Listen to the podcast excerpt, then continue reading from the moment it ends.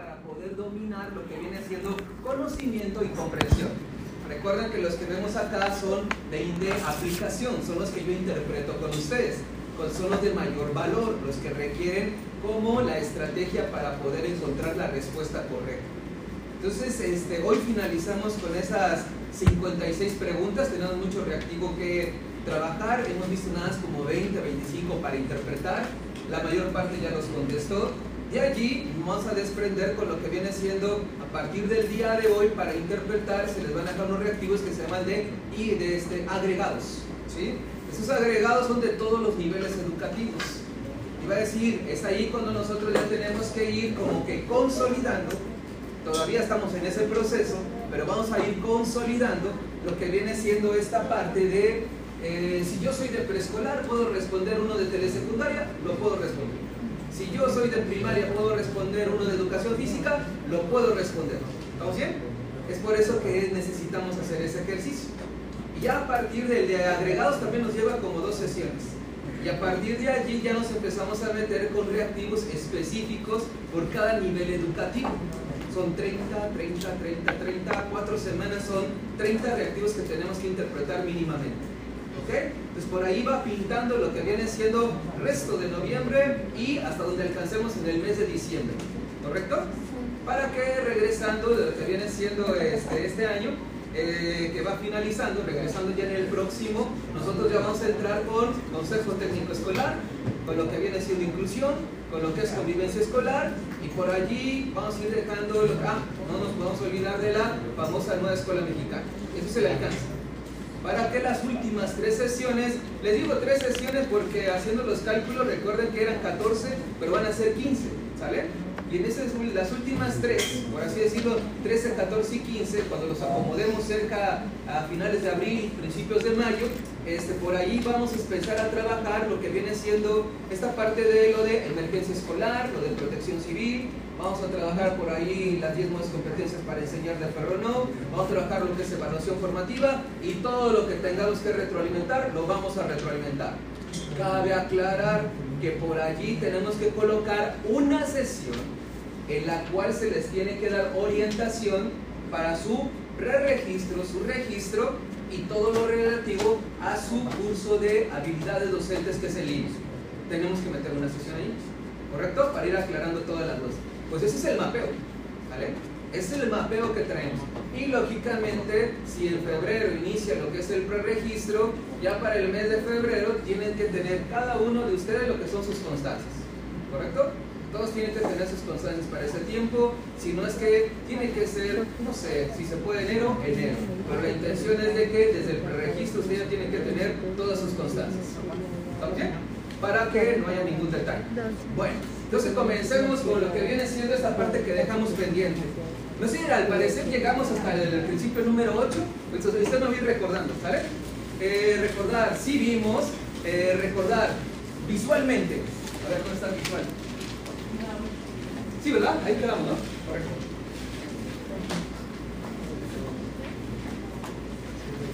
Aquí, aquí, aquí.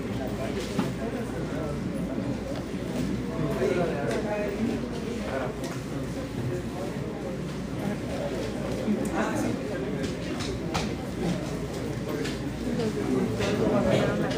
Muy bien, nada más, no se olvide usted, no se olvide de esto que ya platicamos. Observe usted, todo está centrado ¿dónde? ¿Ya vio? Correcto. Todo está centrado en el aprendizaje, en el proceso de aprendizaje. Eso es lo que yo necesito que usted vaya este, como enfatizando. ¿Correcto? Si llegamos hasta el 8. Recordar, aquí lo más importante es el proceso de aprendizaje. Recordar que el acto de planear es un ejercicio de anticipación donde todo está ordenado, continuo y sistemático. Y que yo como docente planeo para mis alumnos, no planeo para mí, planeo para mis alumnos y tengo allí en lo que vienen siendo los estudiantes que aprenden a lo largo de la vida. ¿Cuál es mi labor? ¿Cuál es mi trabajo como docente? no es transmitir conocimiento, ¿lo recuerdan? Mi labor como docente es acompañar. Mi labor como docente es implicar que el estudiante se haga responsable de su propio proceso de aprendizaje. Yo estoy cuidando, acompañando, orientando. genera un buen ambiente, tiene que haber confianza, tiene que haber eh, compromiso, una buena actitud, tiene que haber el diálogo, el trabajo entre pares, ¿estamos bien? Y todos deben de participar. Recuerden que para las respuestas correctas del nivel 3, los de aplicación, siempre tienen que aparecer quienes, todos. Todos tienen que aparecer. ¿Correcto? Muy bien, este trabajo colaborativo, ya vimos los componentes.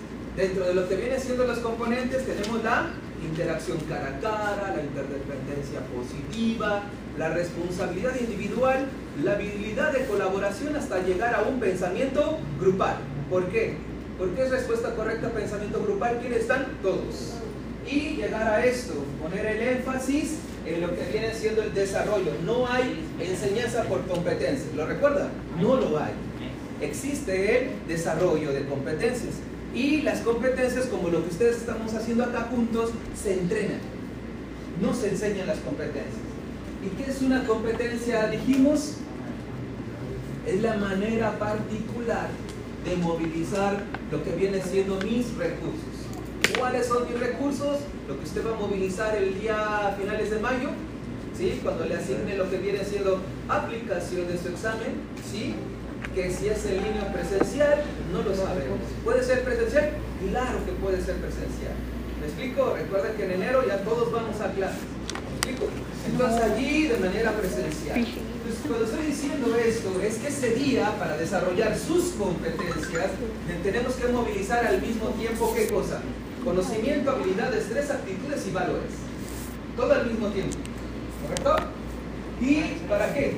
Para resolver una situación problema. ¿Cuáles son las preguntas o las características de los reactivos que les van a preguntar? Son puros problemas hipotéticos, no son problemas reales. Por eso es que usted no lo va a, no lo va a responder con base en la realidad. Son problemas hipotéticos. ¿Sí? Y todo, toda competencia se resuelve en un momento específico y en un contexto determinado. De allí nosotros llegamos que un aprendizaje esperado es un indicador de logro y un estándar curricular es un descriptor de logro. Indicador de logro, meta concreta alcanzar. El día de hoy, ¿podemos alcanzar un aprendizaje esperado? Sí. El día de hoy, ¿podemos alcanzar el estándar curricular? No. La suma de todas nuestras sesiones me tiene que dar el estándar. ¿Cuál es el estándar?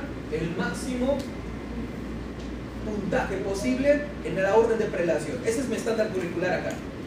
Vamos, aquí, uso de material. No se olvide de este, esto es muy bueno. El uso de materiales.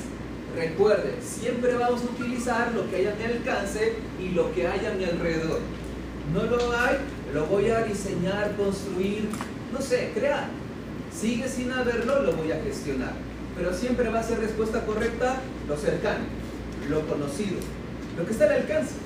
Y para ello me retomo otra vez hasta el número 2, que es el de planeación.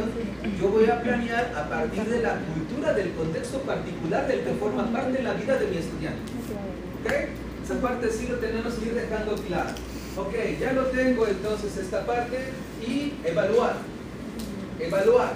Dijimos, ¿qué es? ¿Es lo mismo evaluar que calificar? No. ¿Es lo mismo evaluar que examen? No. Evaluación es el todo. ¿Quién es lo más importante en el examen? ¿El resultado o el proceso? El proceso, otra vez. En la realidad lo más importante en evaluación, lo más importante es qué cosa? El resultado, en la realidad. En la realidad, en la evaluación, lo más importante es el resultado. El niño le interesa, el papá le interesa la calificación, el director, los maestros, la sociedad, todo les preocupa el resultado. Pero ojo, esto es una evaluación formativa, principio pedagógico número 7. Y en esa evaluación este, formativa, lo que nosotros tenemos que ir dejando claro es que nosotros tenemos esta particularidad de que es evaluar para aprender, evaluar para mejorar. Solo a través de la evaluación podemos adquirir la famosa excelencia educativa. Solo a través de la evaluación. Por eso es que es tan importante. ¿Cuántas preguntas de evaluación hay en el examen? 8 hasta 11. Son muchas preguntas. ¿Sí? ¿Y qué es lo que le van a preguntar más? Los instrumentos de evaluación. ¿Cuántas técnicas? 4. ¿Cuántos instrumentos son? 3. Por eso, regresando de este año que concluye, este, para el próximo en enero, nosotros vamos a ver una sesión específicamente solo del tema de evaluación formativa, ¿sí? donde yo interpreto las técnicas y los instrumentos. ¿Ok?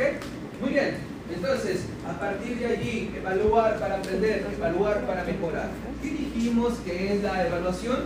Es un proceso que, ordenado, continuo y sistemático, que a través o a partir de la recolección de los datos o evidencias, los ensayos, los experimentos, las prácticas, las participaciones, los cuadernos, los libros, las no sé, lo reviso de manera ordenada, continua y sistemática, yo ya estoy en condiciones, yo docente, de emitir un juicio de valor. Y el juicio de valor en preescolar, ¿de qué carácter es? Cualitativo primaria en adelante, como es cuantitativo y cualitativo, es el juicio de valor, ¿correcto? Ok, y ahí concluye para hacer evaluación formativa, no. ¿Qué tiene que haber al último para hacer evaluación formativa? ¿Qué tiene que haber? ¿Qué palabra? Ya evalué. ¿Qué tiene que haber? Al último. Poner Retroalimentación, ¿sale? Esa es respuesta correcta. Alrededor de dos, dos preguntas les va a dar respuesta correcta a la palabra retroalimentación. Al final de la Bueno, entonces nos centramos con lo que viene siendo la número 8. Eh, sí, ciertamente e intencionalmente dejamos la 8 por aparte. Es que la 8 se da cuenta de qué tema es inclusión. Ahí está. Sí, lleva tiempo. De hecho, también hay una sesión exclusiva de inclusión.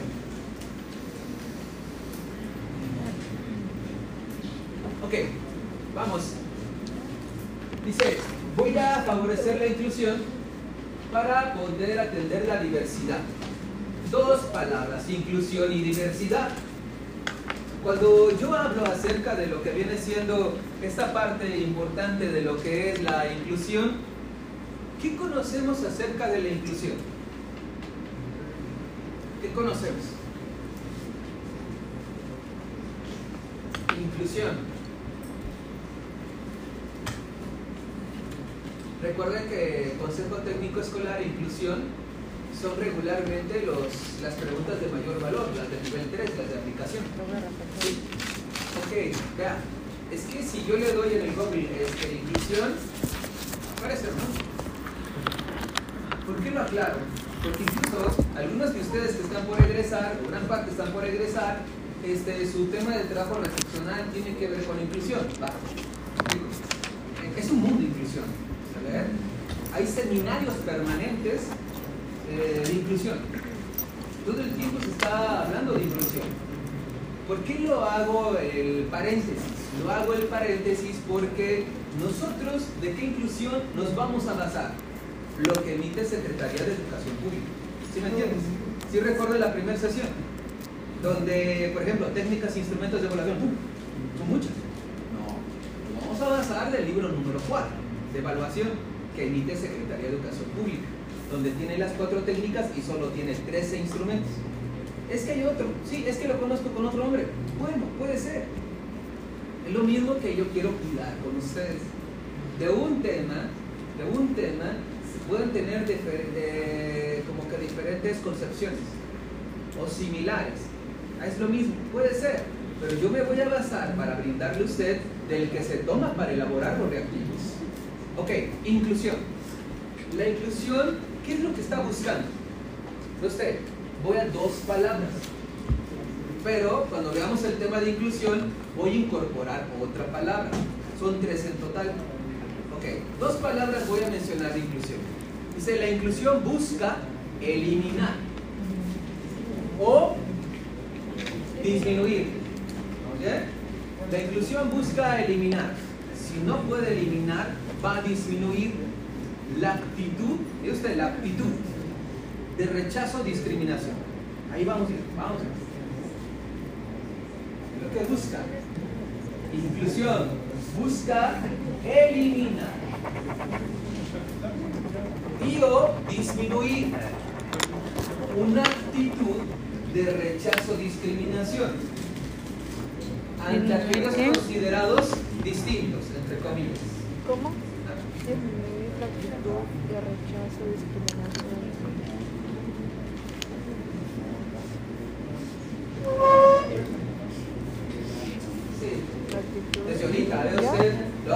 Claro porque inclusión lo vamos a estar viendo todas las sesiones. Todas las sesiones. Entonces, inclusión lo que va a buscar es eliminar. Si no puede eliminar la conducta de rechazo o discriminación, lo va a disminuir. ¿Vamos bien? La conducta de rechazo o discriminación. Esos reactivos, porque es muy importante tener cuidado con las palabras. Es muy importante porque cuando yo vea reactivos, por ahí hay que tener claro que uno reactivo le va a pedir cuál de las siguientes opciones elimina la barrera. ¿Me explico? ¿Cuál de las siguientes opciones minimiza la barrera? ¿Es lo mismo? No. Recuerden, lo importante de nuestros reactivos, aquí lo que estamos haciendo, cuando nos conocimos dijimos, usted tiene que estar en constante contacto permanente con reactivos. Y es lo que venimos haciendo. Pero los que vemos aquí junto, juntos, cuando yo estoy con ustedes, son los que tenemos que interpretar. Principalmente son los de nivel 3. Ahora, regreso. Porque una cosa es eliminar, otra cosa es disminuir. Actitudes de rechazo discriminación ante aquellos considerados distintos. ¿Quiénes son, entre comillas, esos distintos? Los grupos vulnerables o minoritarios. Aquí viene una precisión muy padre. ¿Cuál es? La precisión es la siguiente. Dice allí, la precisión es que esta parte de lo que busca, dice, ¿quiénes son los distintos? Los que tienen, no. Los que nacen, no. No tienen, nacen o se les adjudica. Solo son dos palabras válidas. Por eso voy despacio. Por eso voy despacio. Son los son los que enfrentan o experimentan. Va. ¿Vamos bien? Solo dos palabras válidas. Y eso lo puede checar en el documento. Enfrentan o experimentan, va. ¿Vamos bien? Los que enfrentan o experimentan barreras de aprendizaje y participación. Estamos hablando. ¿Cómo quedaría entonces conformado este asunto? Dice, busca eliminar o disminuir actitudes de rechazo discriminación ante aquellos considerados distintos. ¿Quiénes son los distintos? Los que enfrentan o experimentan barreras de aprendizaje y participación. Listo. ¿Vale? Para comenzar el tema de inclusión. Para comenzar. ¿Quiénes son los que enfrentan va? Solo quiero que tengan cuidado. Enfrentan o experimentan. No tienen, no nacen. Porque las barreras las enfrentan o experimentan derivado de la sociedad. ¿Me explico? Analice usted eso. ¿Qué es el análisis? ¿Recuerda usted la palabra análisis? ¿El análisis qué es? Es la descomposición de un todo en sus partes. ¿Sí? Análisis es descomponer el todo en sus partes. Eso es lo que necesita usted el día del examen. El día del examen tiene que descomponer en sus partes la pregunta. Y la pregunta me va a dar de una o hasta tres palabras claves máximo. ¿Dónde está la respuesta? En la pregunta está la respuesta. Eso es totalmente cierto. Ahora, continuemos entonces. ¿Quiénes son los que enfrentan las FAC? Personas que han contraído, lo digo así de manera general. Recuerden que vamos a tener nuestra sesión. ¿Sale? Dentro de ellos tenemos personas que han contraído el virus de insuficiencia adquirida, SIDA, personas que, hijos de padres migrantes, de como en Chiapas sí se vive muy fuerte ese asunto, ¿no? ¿Sale? Migrantes, lo que tenemos este, personas con diversidad étnica por la lengua materna, enfrentan va. Diversidad sexual, enfrentan va, enfrentan. ¿sí? Las personas con aptitud sobresaliente, chicos AS, ¿sí? también enfrentan va. O sea, ¿a dónde queremos llegar? Eh, dificultades severas en la conducta, el aprendizaje. Son tres. Conducta, aprendizaje y comunicación enfrentan va. Personas con alguna discapacidad enfrentan va. Personas que, por ejemplo, sufren violencia intrafamiliar enfrentan va. ¿Sí? ¿Dónde quiero llegar yo con todo esto que le estoy mencionando? No hay que ser reduccionista. Lo que se les pide, lo que se les pide en este tenor, no hay que ser reduccionista. ¿Qué es ser reduccionista? Ah, inclusión, discapacidad. Inclusión no tiene que ver meramente con, con alguna discapacidad. Tiene que ver con todo este mundo. Y hasta hace poco, eh, el, de hecho, ¿cómo se llama la nueva secretaria de Educación? Delfín, ¿verdad? Ok, en el, en el último Consejo Técnico Escolar menciona algo de inclusión, que no es nuevo, esto viene desde el 2017. ¿Cuál es el último modelo educativo? 2017, aprendizajes claves. ¿Y cuál es el eslogan que repite la nueva secretaria de Educación? Lo acaba de repetir en el último Consejo Técnico Escolar del pasado viernes, ayer no, el anterior.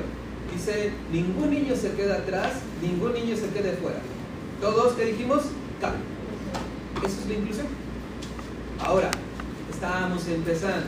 ¿Por qué siempre lo dejo por aparte para poderlo ver al inicio o después del receso de este tema?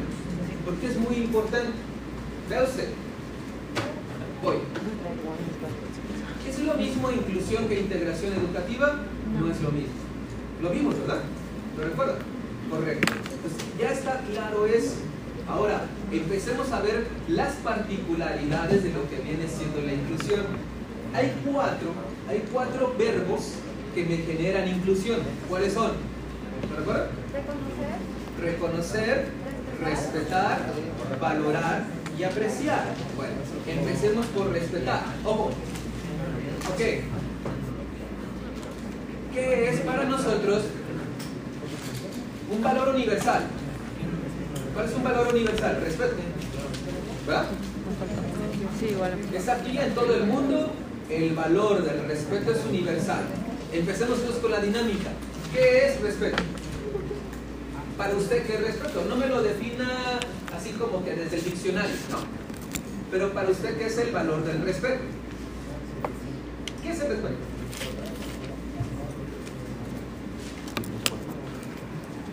¿Qué?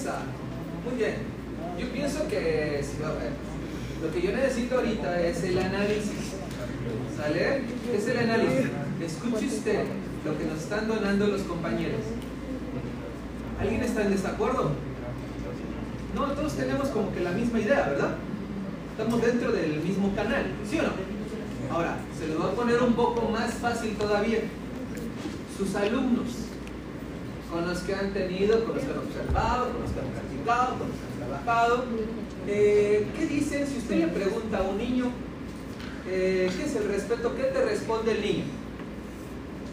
El niño, ¿qué te responde? ¿Qué es el respeto? A ver, ¿qué es para ti el respeto? ¿Qué va a decir el niño? Jugar sin trampas. ¿Cómo? Jugar sin trampas. Jugar sin trampas, ¿qué más? ¿Bien? No molestar, ¿qué más? Ok. Que convivir en armonía, ¿bien? ¿Qué más? Compartir. Así dicen los niños. Saludar a los.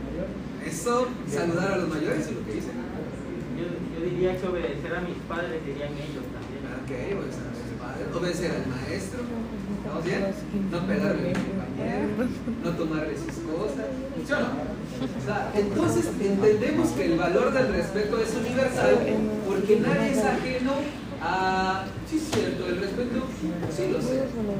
¿Los niños saben qué es el respeto? Sí lo saben. ¿Y entonces qué tiene que ver con inclusión? Mucho. La pregunta es la siguiente. ¿Y entonces por qué le pega a su compañero? ¿Por qué no obedece a los papás? ¿Por qué no obedece al maestro?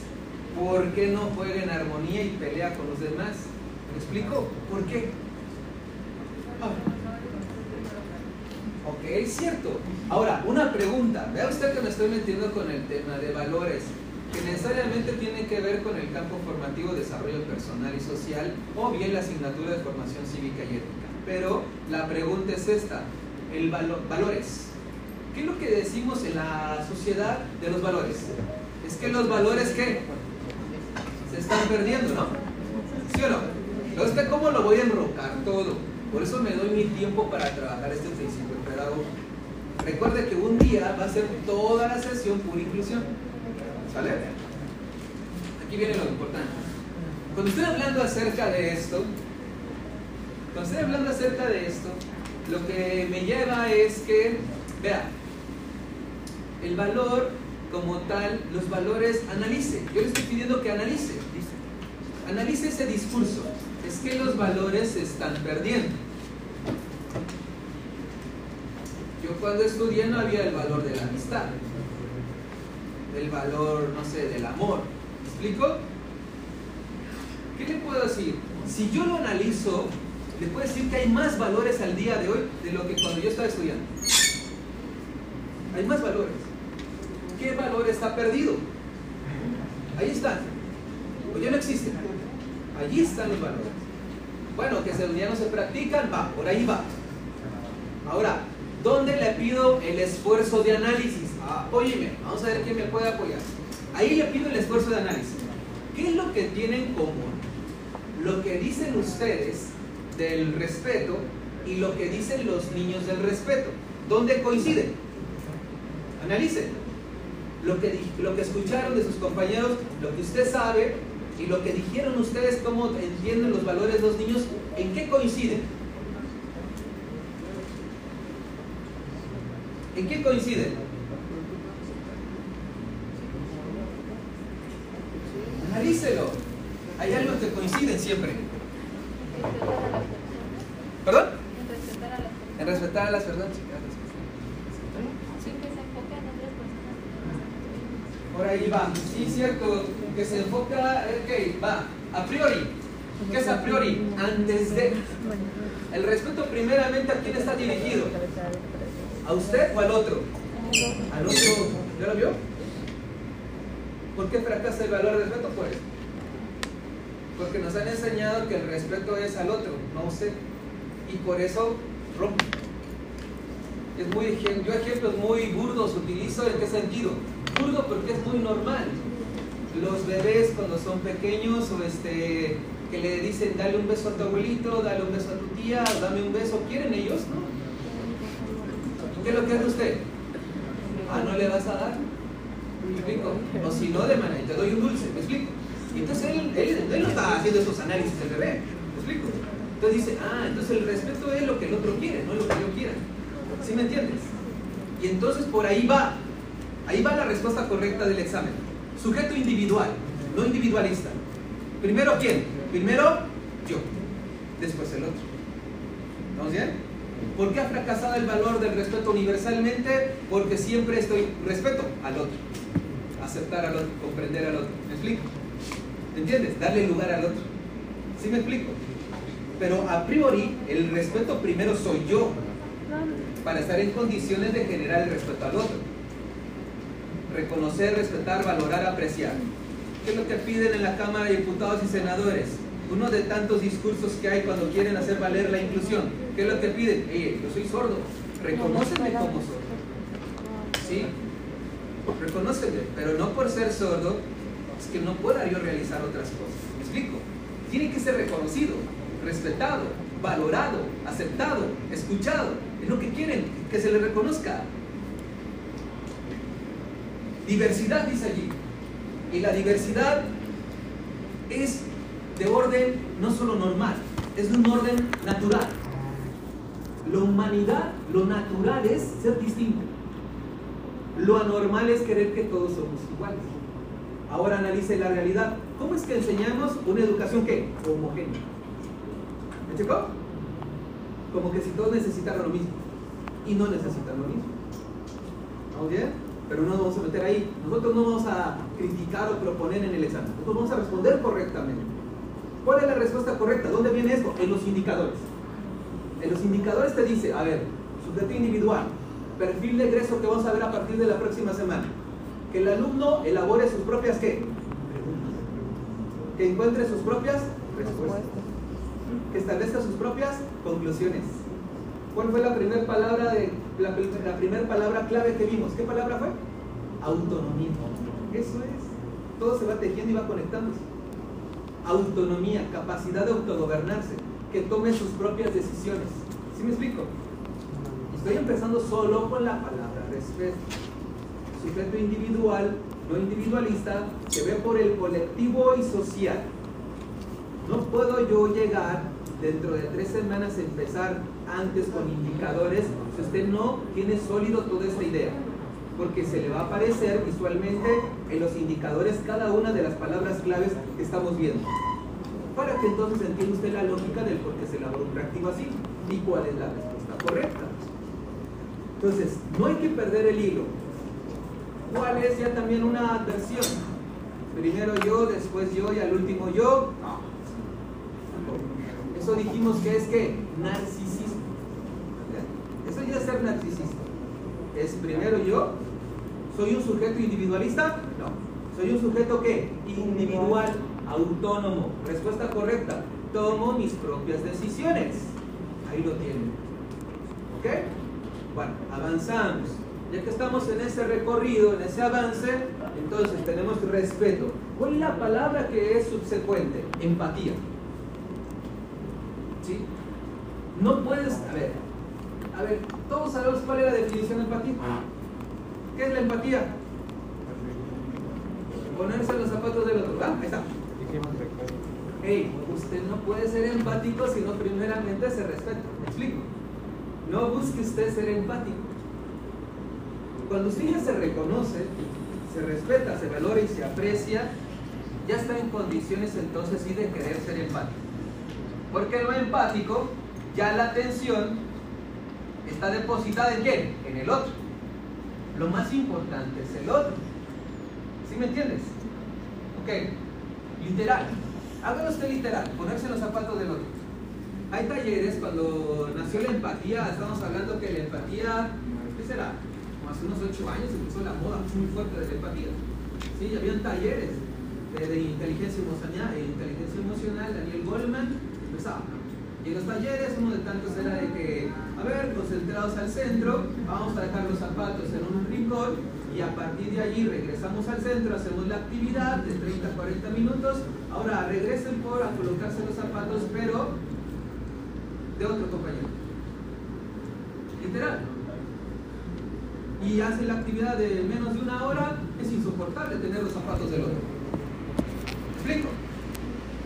Entonces tú, cuando pones el interés en el otro, y cuando tu interés es genuino, puedes entender al otro, más no comprenderlo. Entender y comprender son distintos. El acto de comprender es que tú tuviste que pasar por una situación similar o igual que la otra persona, entonces ya lo puedes comprender. Mientras tanto, haces el esfuerzo por entender. ¿Sí me explico? Ok, vamos evolucionando. Respeto. Aquí está la empatía. Ahora nos vamos con lo que es alteridad. Entonces tiene que ver con inclusión. Alteridad. Si yo hablo de alteridad, ¿qué es la alteridad para usted? Como que analice alteridad. Como que a qué se refiere la alteridad.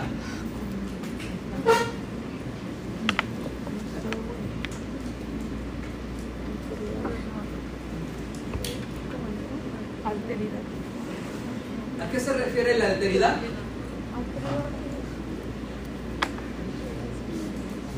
Descomponga la palabra.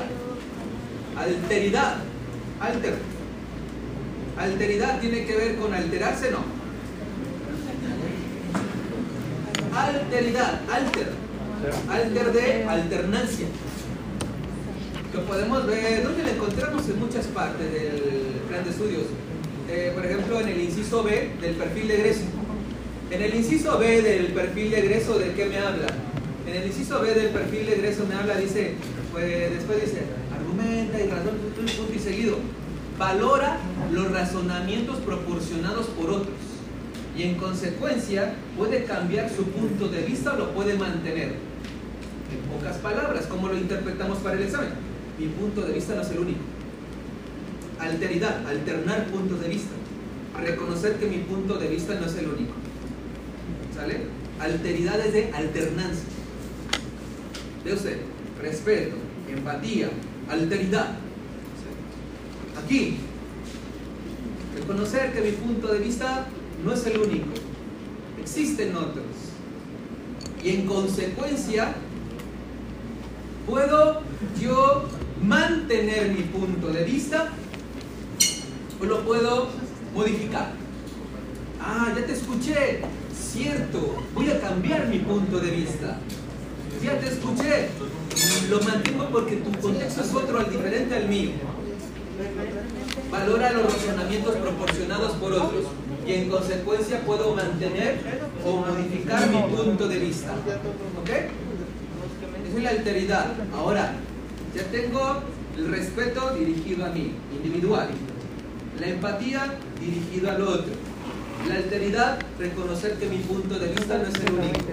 Y me voy a meter en otra palabra del valor universal. Tolerancia. ¿Qué es la tolerancia para usted? ¿Qué es la tolerancia para usted?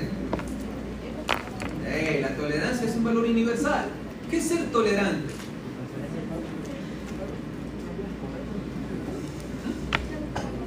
¿Qué es ser tolerante?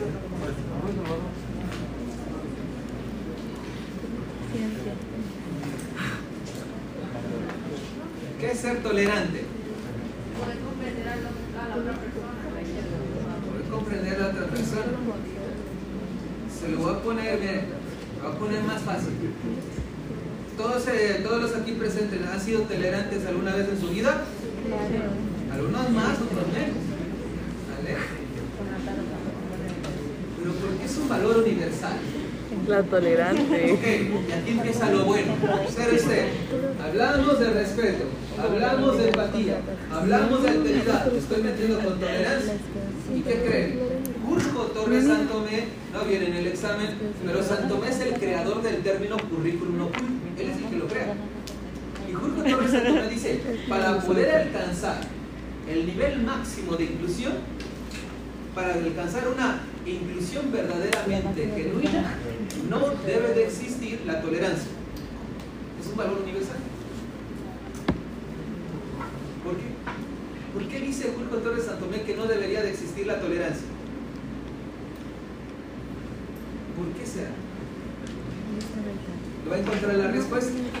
¿Qué? Mire, hay que saber diferenciar entre sentir y pensar. ¿vale? Son distintos. ¿Qué siente usted cuando es tolerante? Es bonito. ¿Siente usted? Ah, pues sí. ¿Qué siente usted cuando es tolerante? ¿Qué pasa, ¿Qué pasa con usted cuando es tolerante? ¿Aguanta? Respira. Cuenta hasta 10.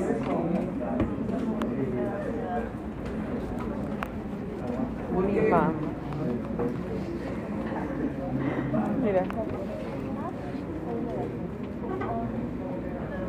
Ya te dije. Claro, es que a final de cuentas hay algo que me incomoda, hay algo que me molesta, hay algo que, bueno, si no me incomoda, no me molesta, no me parece, pero tengo que ser tolerante, ¿sí?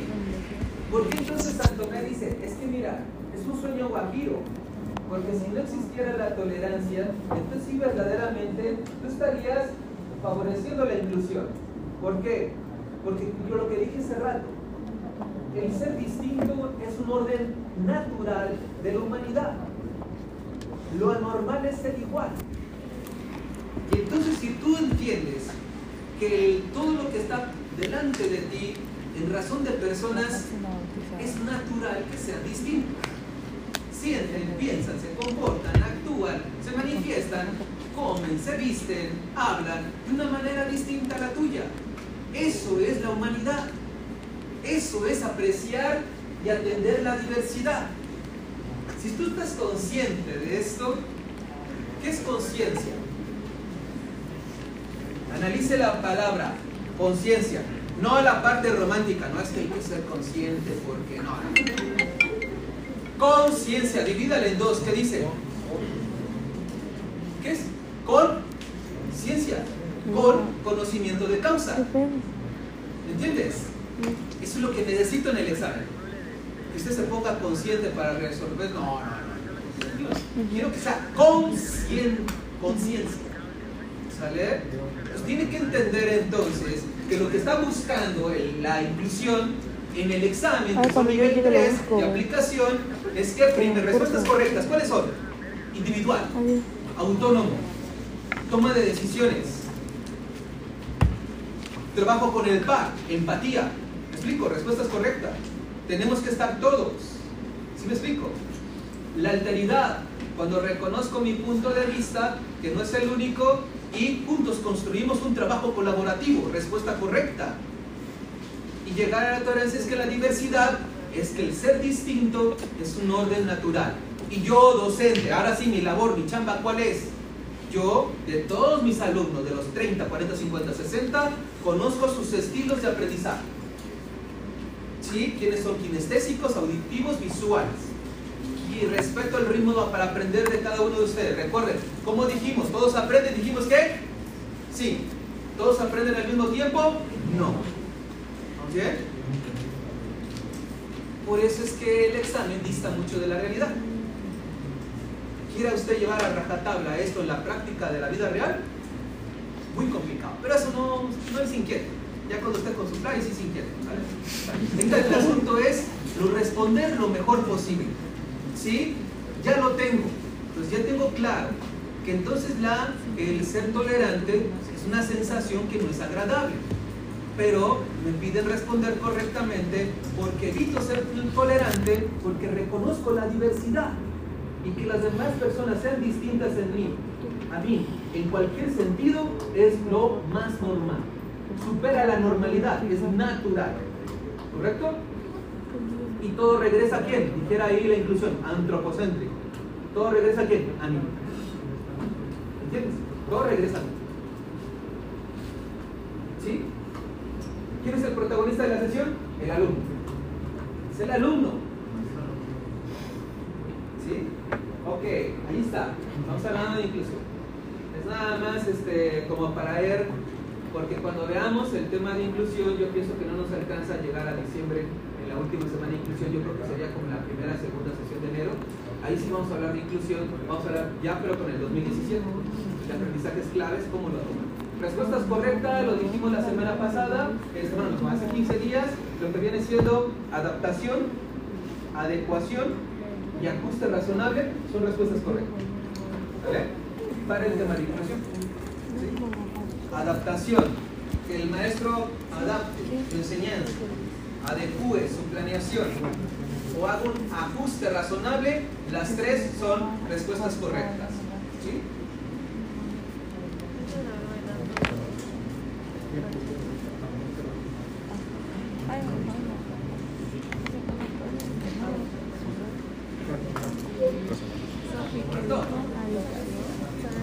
Adecuación, adaptación y ajustes. Ajuste razonable es la palabra correcta, pero lo pueden encontrar como ajuste también en el reactivo. Ok, vámonos un poquito más rápido. Adaptación, ¿qué? Bien, vamos bien. Ok, número 9. Adecuación, Dice incorporar temas de relevancia social. ¿no?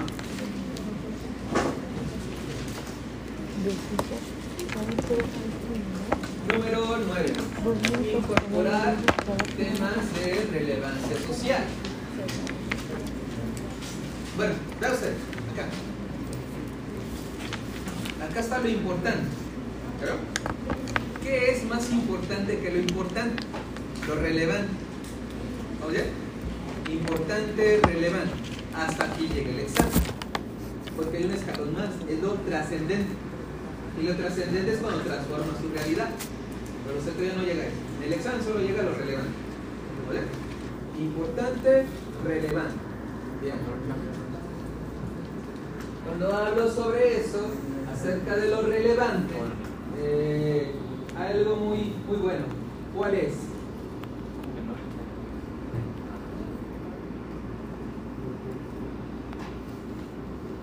Hay que saber diferenciar entre lo que viene siendo la interdisciplinariedad y la transversal. Son distintos. Interdisciplinar y lo que viene siendo lo transversal. Son distintos, ¿vale?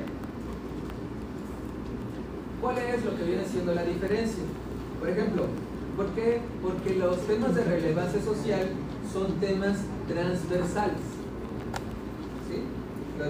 Son temas transversales. Ok, regreso entonces.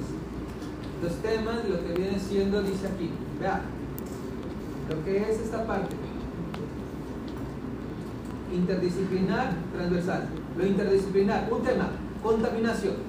¿Sí? Está el tema de contaminación. Geografía, está viendo el tema de contaminación. Lo vamos a hacer interdisciplinar. Geografía se conecta con quién? Con matemáticas. Se conecta, se relaciona, o sea, es interdisciplinar con matemáticas. La relación entre diferentes disciplinas, o asignaturas en este caso. Cuando yo hablo acerca de esto, de lo que viene siendo matemáticas, entonces matemáticas, una tabla de los lugares de mi municipio que más contaminan. Se vincula con ciencias. Un daño a la biodiversidad producto de la contaminación del lugar donde vivo. Se vincula con formación cívica y ética. Un uso responsable en mis tomas de decisiones para no contaminar. ¿Cómo se llamó toda esta relación? Interdisciplinar. ¿Por qué se lo digo?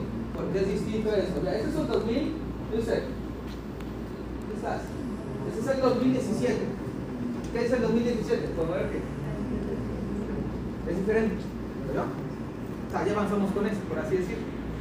Ahora, yo de lo que le estoy hablando es de incorporar temas de relevancia social, que son temas transversales. ¿Qué es la transversalidad? ¿Qué es la transversalidad? Es el trayecto formativo que atraviesa, ¿sí? es el trayecto formativo que atraviesa la vida escolar de un estudiante. Está.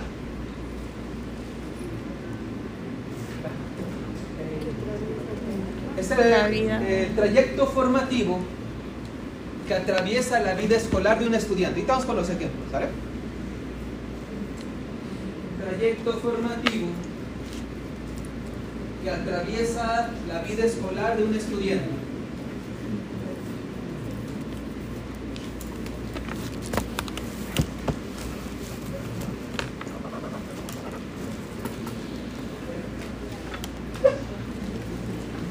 Trayecto formativo que atraviesa la vida escolar de un estudiante. Ok. Número 9. Yo recuerdo que de los 12 principios, el que menos importancia le tomamos es ese 9. ¿Pero qué creen? ¿De qué año estamos hablando acá? ¿2000 qué? 2011. De este, de este principio, toma toda su estructura la nueva escuela mexicana. ¿Ok? De este principio. ¿Cuántos temas transversales son? 11. 11 temas transversales son. 11 temas transversales. Y esos 11 temas transversales son los que trabaja la nueva escuela mexicana. ¿Sale? Entonces sí es muy importante ese principio pedagógico.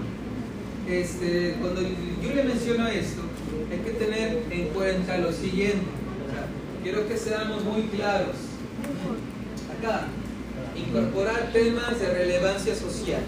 Cuando yo le digo eso, hay que tener claro que lo que yo necesito es que es incorporar temas de relevancia, son 11 temas de relevancia social. O sea, estos temas tienen que atravesar el trayecto formativo de un estudiante en toda su vida escolar. Dígame un tema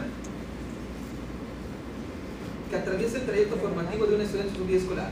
Educación sexual. ¿Ve en preescolar? ¿Ve en primaria? ¿Ve en secundaria? ¿Ve en media superior? Entonces es un tema transversal. ¿Cuántos temas son? 11. ¿Cuáles son estos? Educación vial, financiera del consumidor. Ahí van tres. Son- recuerden que son los que toma la nueva escuela mexicana. Educación vial, financiera y del consumidor.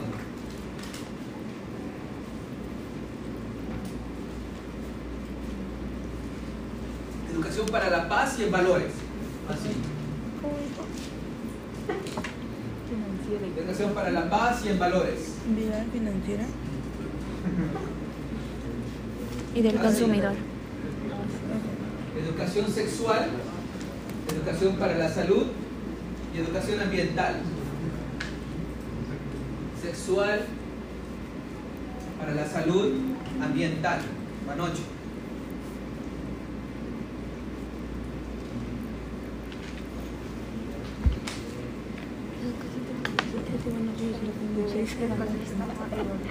Prevención de la violencia por lo del bullying es el 9. Equidad de género es el 10. Y el número 11 es educación sustentable.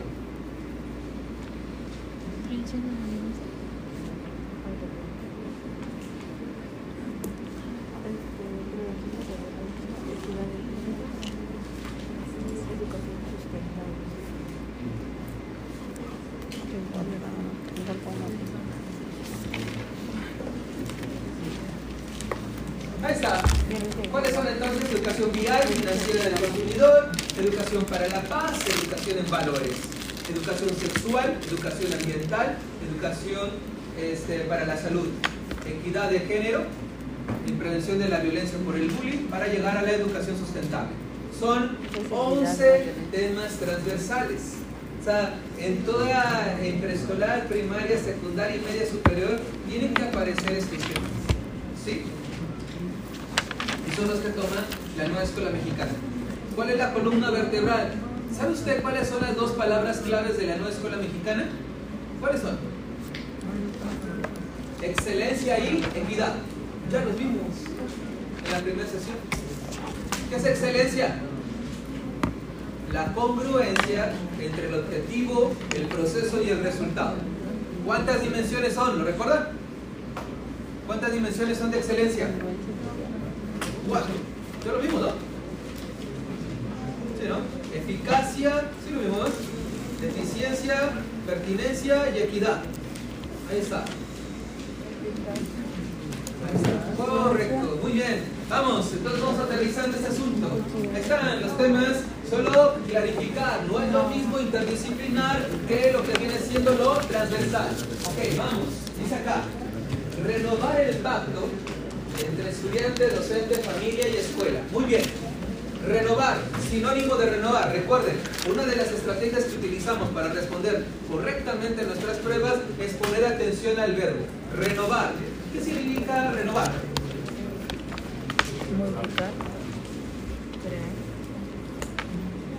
¿Qué será renovar? Sinónimo de renovar. Ah. ¿Qué más? Ah. Ahora, dice renovar el pacto. Entre, ¿qué dice acá? Estudiante, docente, familia y escuela. Muy bien. Eh, la próxima semana hablemos para el regreso. Dentro de 15 días que veamos los PPI, en los PPI hay 2011, 2017, y hablan de dimensiones, y habla de ámbitos. Y eh, dice, dice, vincular, para que la cuarta dimensión, vinculación escuela-comunidad. Vinculación escuela-comunidad. Para hacer respuesta correcta, ya lo decíamos la vez pasada, para hacer respuesta correcta, si yo voy a hablar del ciclo del agua, lo tengo que vincular con quién? Con la realidad. Para hacer respuesta correcta lo tiene que vincular con la realidad. ¿Sí me explico? Ciclo del agua, respuesta correcta, cerrar lo que viene siendo las llaves. Lloviendo, reciclo, reutilizo, perdón. ¿Muy bien? Y aplicar las tres R's. ¿Cuáles son las tres R's? Reciclar, reutilizar,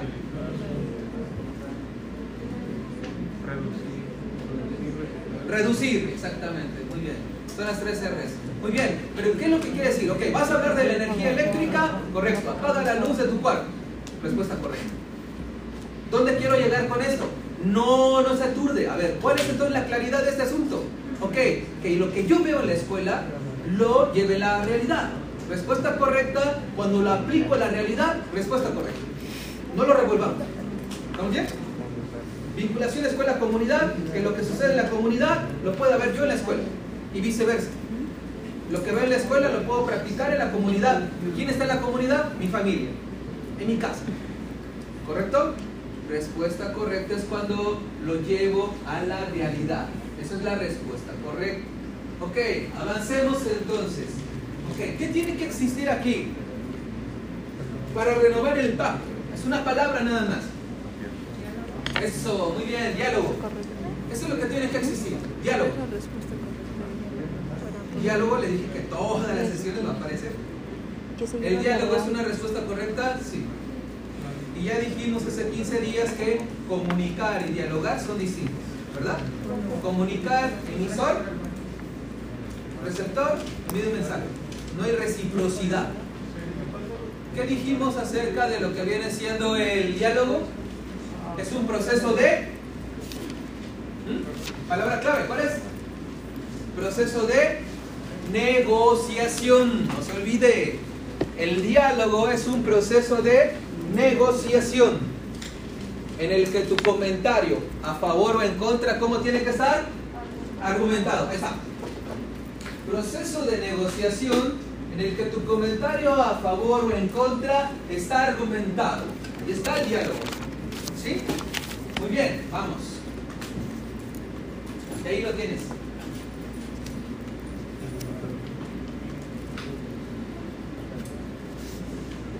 El docente va a procurar que va a dialogar con sus estudiantes, sí.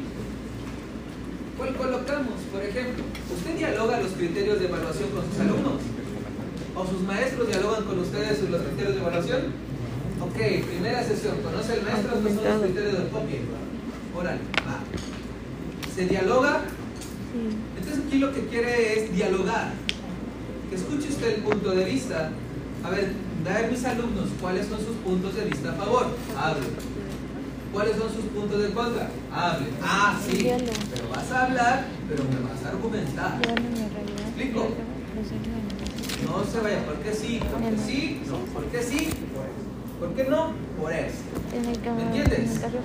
Y el docente también va a dialogar con lo que viene siendo las familias.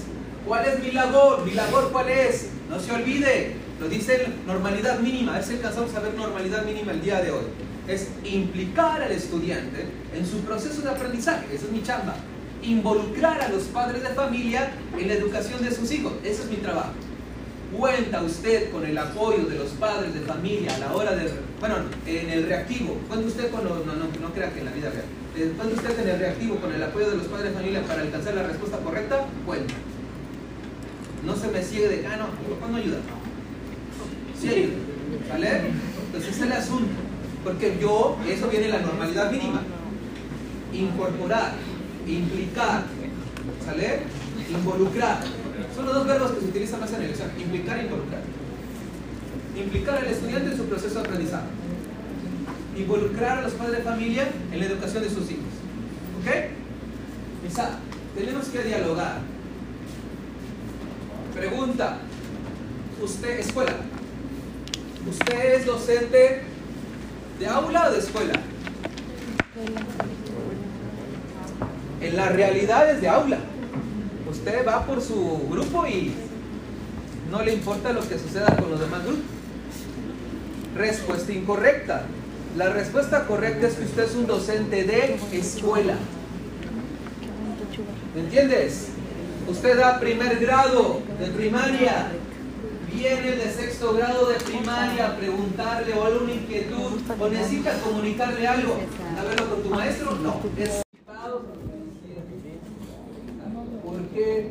Porque debe ser el director con quién? ¿Cómo se llama esa palabra? Corresponsabilidad. Director con maestro. Si lo hace solo el director, incorrecto. Si los maestros lo organizan todo y el director, ok, incorrecto.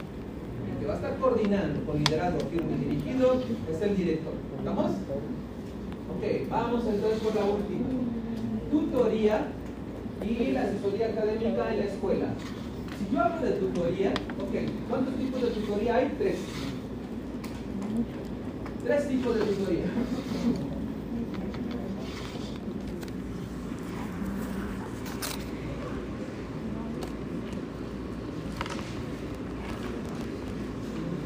Tres tipos de tutoría. Está la tutoría académica, la tutoría emocional y la tutoría de cohesión de grupos. Académica, emocional, cohesión de grupos.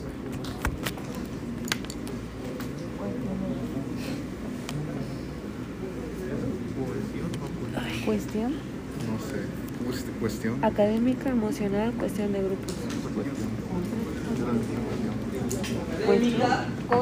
Cohesión, dice. Cohesión. ¿Cuál es la académica? La de Es que es cohesión. ¿eh? Cohesión. Es que vamos a brindarle tutoría a un estudiante. Hey, aquí viene mucha respuesta correcta. Eh, Un alumno puede tutorar a otro, recuerda, se puede ser como monitor, como tutor. ¿me explico? ¿Qué le comparte? ¿Las respuestas? No. Le comparte su proceso de aprendizaje. ¿Correcto? Ok. Aquí, vea usted, no estamos hablando del alumno listo, inteligente y el otro que no sabe. Es alguien que sí alcanzó el aprendizaje esperado y es alguien que está en proceso de alcanzar. Es el lenguaje. Entonces aquí lo que tenemos que, la tutoría académica es la que yo brindo a un estudiante, un alumno a otro estudiante. ¿Me explico? ¿Cuál es la otra? La tutoría de cohesión de grupos. Ya más o menos lo tocamos ese punto. Recuerden, ¿cuál es la estrategia que me dice Profi? El que dice brindar oportunidades para aprender a los estudiantes. ¿Cuál es la estrategia que dice Profi? ¿Cuántos, eh, ¿cómo se llama? ¿Cuántos eh, integrantes del equipo de trabajo deben de haber? De 3 a 4 integrantes, ¿lo recuerdan? Más ya no. ¿Sí? 3, 4 integrantes, al inicio por afinidad y continuamente ¿qué tiene que estarse? Rotando. No se deben de permanecer los mismos equipos de trabajo. Porque si no, tutoría de cohesión de grupos. Imagínense, viene el maestro y todo dividido, lo que viene siendo en sus grupos, no se puede generar un buen ambiente favorable para el aprendizaje. ¿Qué tiene que hacer el maestro? ¿Qué tutoría tiene que brindar? ¿Para qué ver un contenido de matemáticas si todo el ambiente está desfavorable?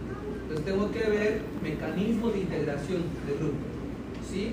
Donde exista el trabajo colaborativo, donde se reconozcan, interactúen, se acepten, apoyen al que sabe, si yo lo sé, apoyo, si no lo sé, pregunto. Entonces, son estrategias. La tutoría de cohesión de grupos busca eso. Busco que los grupos estén compactados. ¿Sí? En un ambiente de qué carácter? Un ambiente democrático. ¿Qué es la democracia?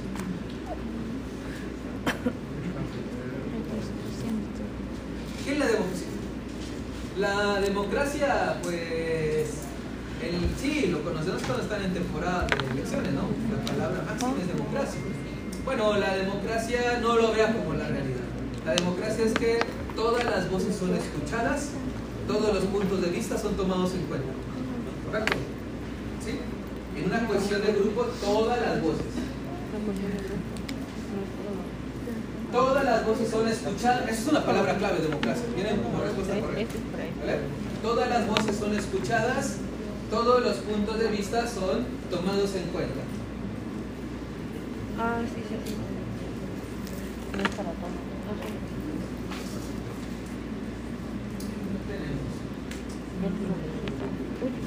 Todas las voces son escuchadas, todos los puntos de vista son tomados en cuenta. Pero eso tiene que haber diálogo.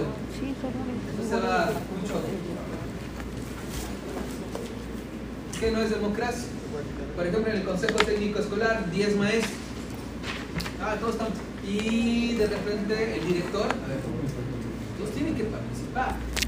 Porque dos o tres son los que están hablando todo el tiempo. ¿Y usted cómo qué opina? Está bueno.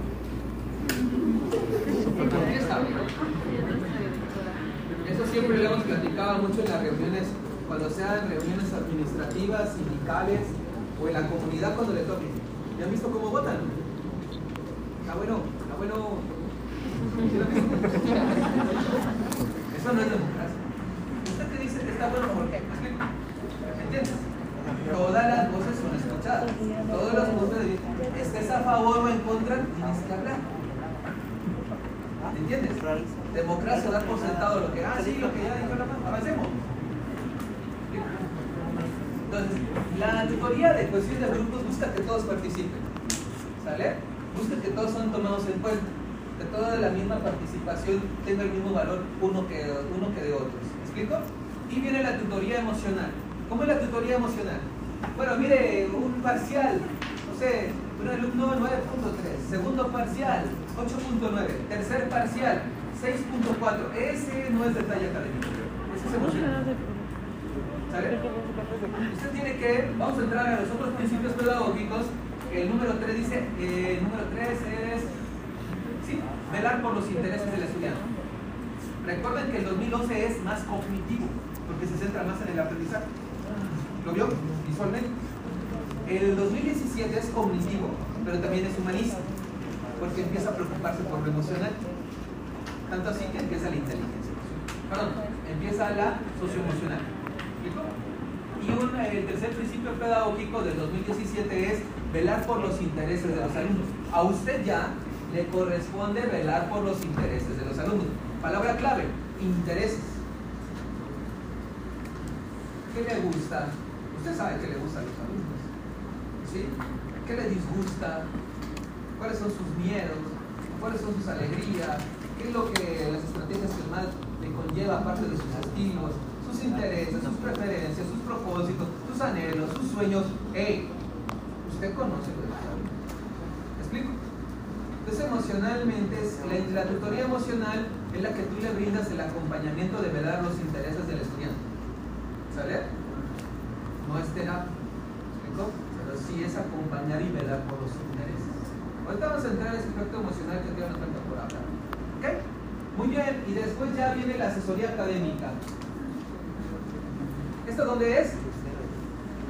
Entre maestros. ¿Vale?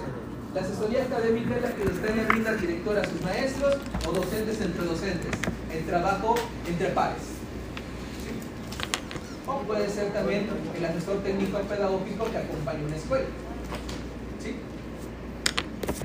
Tutoría de asesoramiento académico.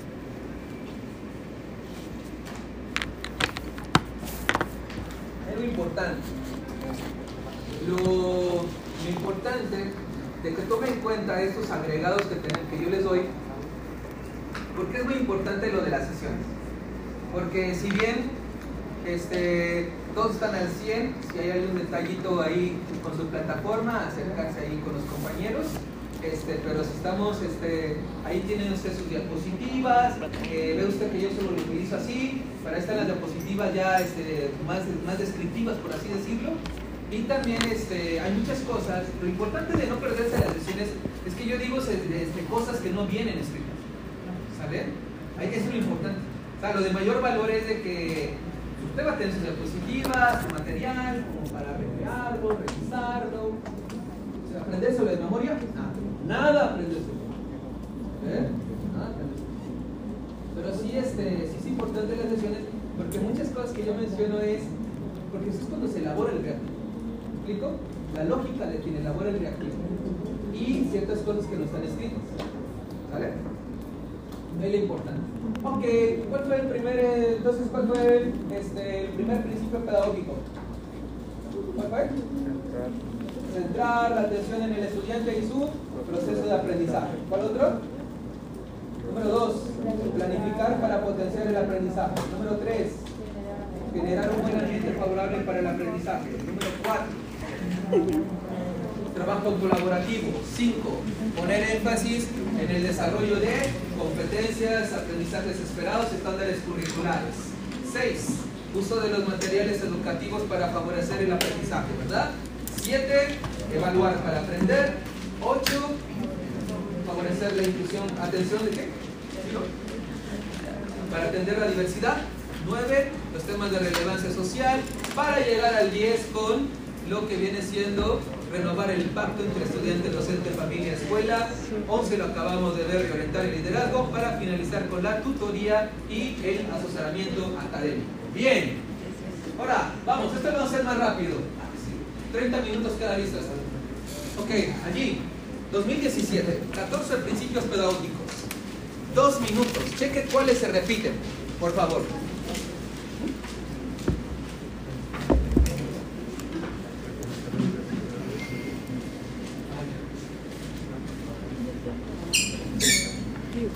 Dos minutos. Ver cuál se repite. Pero no venden nada acá, ¿verdad? Tengo hambre. Ey, pero venden algo acá. Nota importantísima. No bebí. Porque no lo cumple. Porque hay tres días de curso y yo he venido dos.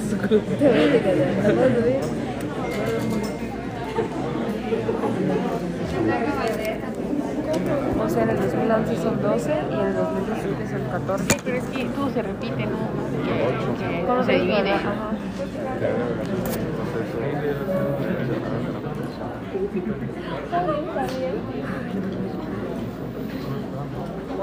Hay que me lo diga el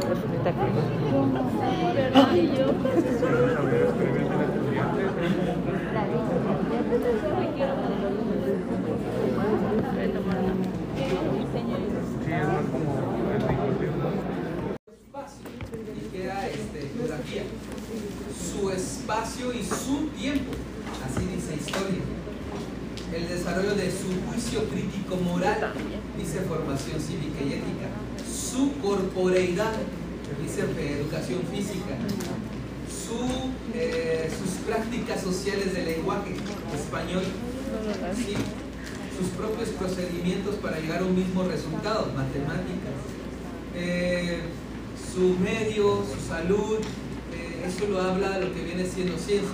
Entonces, esto que no pase desapercibido, el porque el SU habla de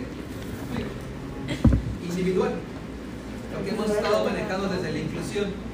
Eh, Ah, en estos reactivos ¿cómo todavía no, pero en los próximos reactivos que vamos a ver a partir de la otra semana, la respuesta correcta siempre va a ser cuando aparezca el SU, porque es el que aparece algo insignificante, pero sí relevante. Es el SU.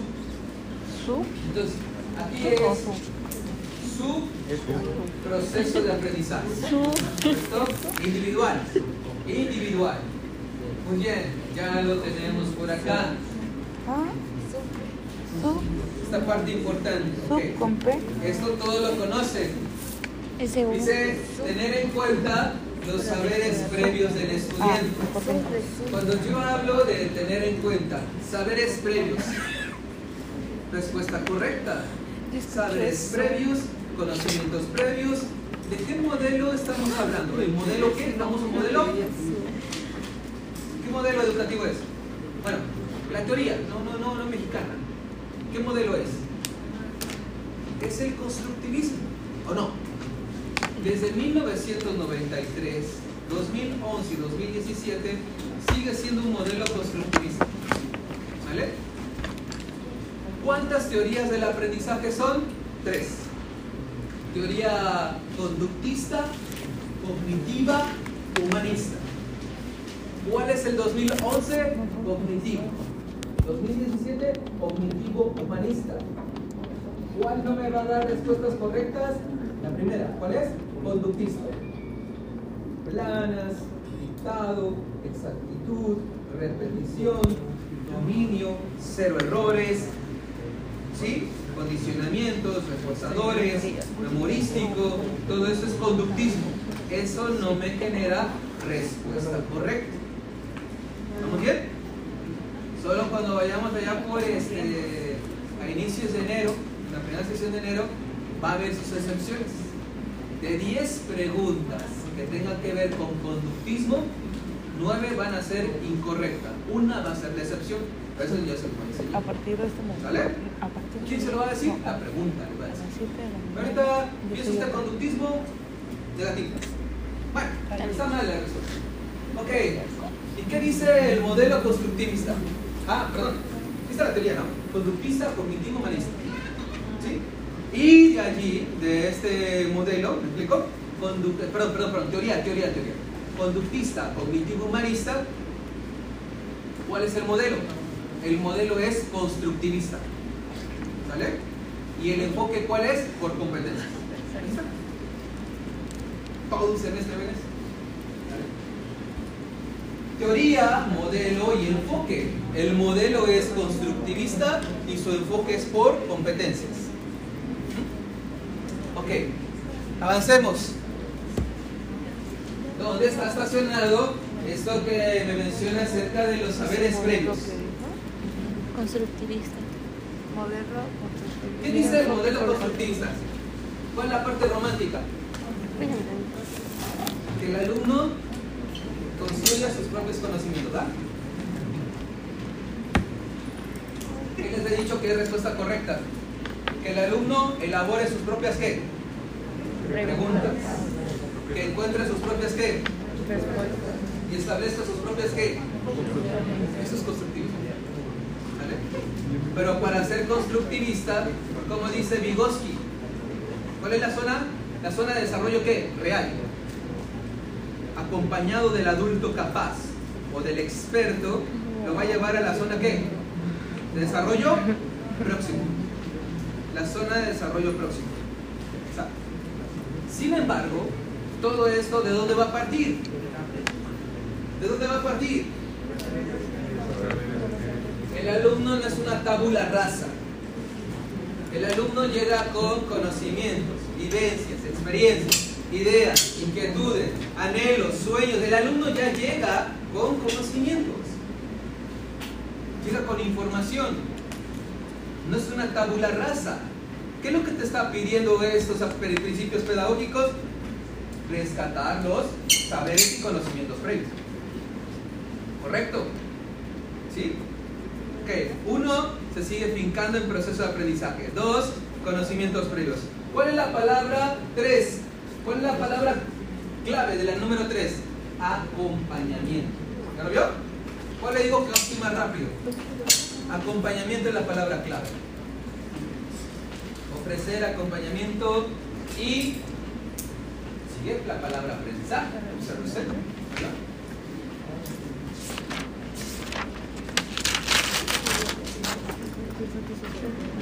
Ok, ahí está.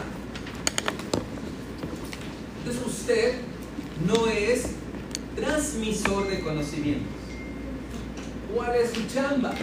Implicar al alumno en su proceso de aprendizaje. Involucrar a los padres de familia en su proceso de, en la educación de sus hijos. ¿Quién es el protagonista? El alumno. ¿Quién debe de aparecer menos? El docente. El docente va a acompañar, va a mediar. Es un orientador, un tutor, un guía, un agente de cambio, un facilitador, ¿sí? un coach, hasta el día de hoy, hermanos. ¿Sale? No da respuestas. Las gestiona las respuestas. ¿Ok? Gestiona. Dar respuestas es algo incorrecto. Lo que hace el maestro es, le hace preguntas, lo orienta, lo tutora, va acompañando el proceso de aprendizaje. Yo siempre para que tengan claridad, ustedes siempre pongo el ejemplo pues de educación física. ¿Qué es lo que espera el docente de educación física de sus alumnos? Que sus alumnos inventen sus propios qué? Que coloquen sus propias reglas. Trabajen con así de manera, eh, de manera colaborativa entre ellos. Entonces es lo mismo que queremos traspasar en las aulas, de en las aulas para el proceso de aprendizaje. Que el alumno elabore sus propias preguntas, encuentre sus propias respuestas, establezca sus propias conclusiones. Ahí está. Ese es el tipo de alumno que queremos. Está en chino conseguirlo en la realidad. ¿Sale? Pero en el examen se puede, claro que se puede. Esa es la respuesta correcta. ¿Ok? Número uno, proceso de aprendizaje. Dos, saberes previos. Tres, acompañamiento. Cuatro, lo que dijimos hace ratito. ¿Cuál es la palabra clave del número cuatro? ¿La palabra cuál es? Intereses. Ahí está. ¿Ya vio? Cómo todo va cuajando. Pues ahí está, dice, interesarse por los intereses de... No le vamos a poner los de sus estudiantes. ¿Vale? Tiene que verlo su proceso, sus estudiantes. Hay que verlo de esa manera. Está, está.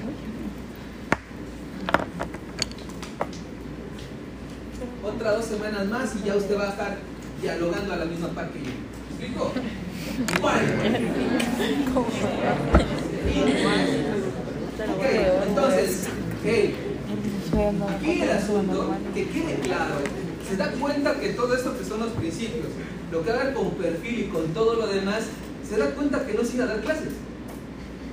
¿Ya vio? Eso les digo que el docente del servicio es muy bueno con el manejo de los libros, contenidos, pero en el examen no te preguntan eso, los libros y los contenidos, salvo ocho preguntas. ¿Sale? Lo que viene más es esto. O sea, usted pregúntale a un docente en servicio con mucho respeto este, y de desconoces. ¿Sí? ¿O no lo interpretas? ¿Por qué lo digo? Porque dice acá, interesarse, ok, los intereses. No es un asunto de dar clase, a dar, a dar, cl- dar clases, sino aquí lo que menciona es ir a educar. Ya sabemos que lo educa su casa, ya lo sabemos. Sí, pero es educación. No es ir a dar clases, es muy distinto. Estamos hablando de educación. Interesarse por ellos es lo que dijimos hace ratito, velar por sus intereses, sus inquietudes, sus anhelos, sus deseos, no sé, sus miedos, lo que le molesta. ¿Usted conoce todo eso de sus estudiantes? ¿En el examen? Sí. Porque usted vela por los intereses de sus alumnos. Así como conoce los estilos de aprendizaje de cada uno de ellos, así como respeta el ritmo de aprendizaje de cada uno de ellos, conoce los intereses de ellos. ¿Y sabe dónde lo va a ver? Eso nos falta ya como en 15 días, porque la próxima es perfil de egreso. En 15 días empezamos con los PPI. La dimensión número uno, ¿saben qué dice la dimensión número uno? Un docente que conoce a sus alumnos, sabe cómo aprenden y lo que les interesa aprender. De ese tamaño es la dimensión. ¿Sí? Son los de donde nacen para las preguntas. Dimensión, parámetro, indicador. Ahí está la pregunta del examen. Ok, ahí están los intereses. Número 5. Dar peso, ¿qué dice ahí? Motivación intrínseca del estudiante. Ahí está.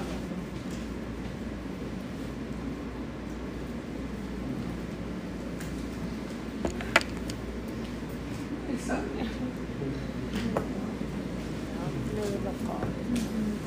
Dar peso a la motivación intrínseca. Ok, Un segundo. ¿qué es, qué es motivación? No, no voy a aguantar. La motivación es una Así disposición. ¿Sale? La- el- no me gusta si es complicado. Yo quiero claridad. Quiero claridad, quiero limpieza, quiero dominio. Entonces, motivación es una disposición a realizar algo. ¿Sale?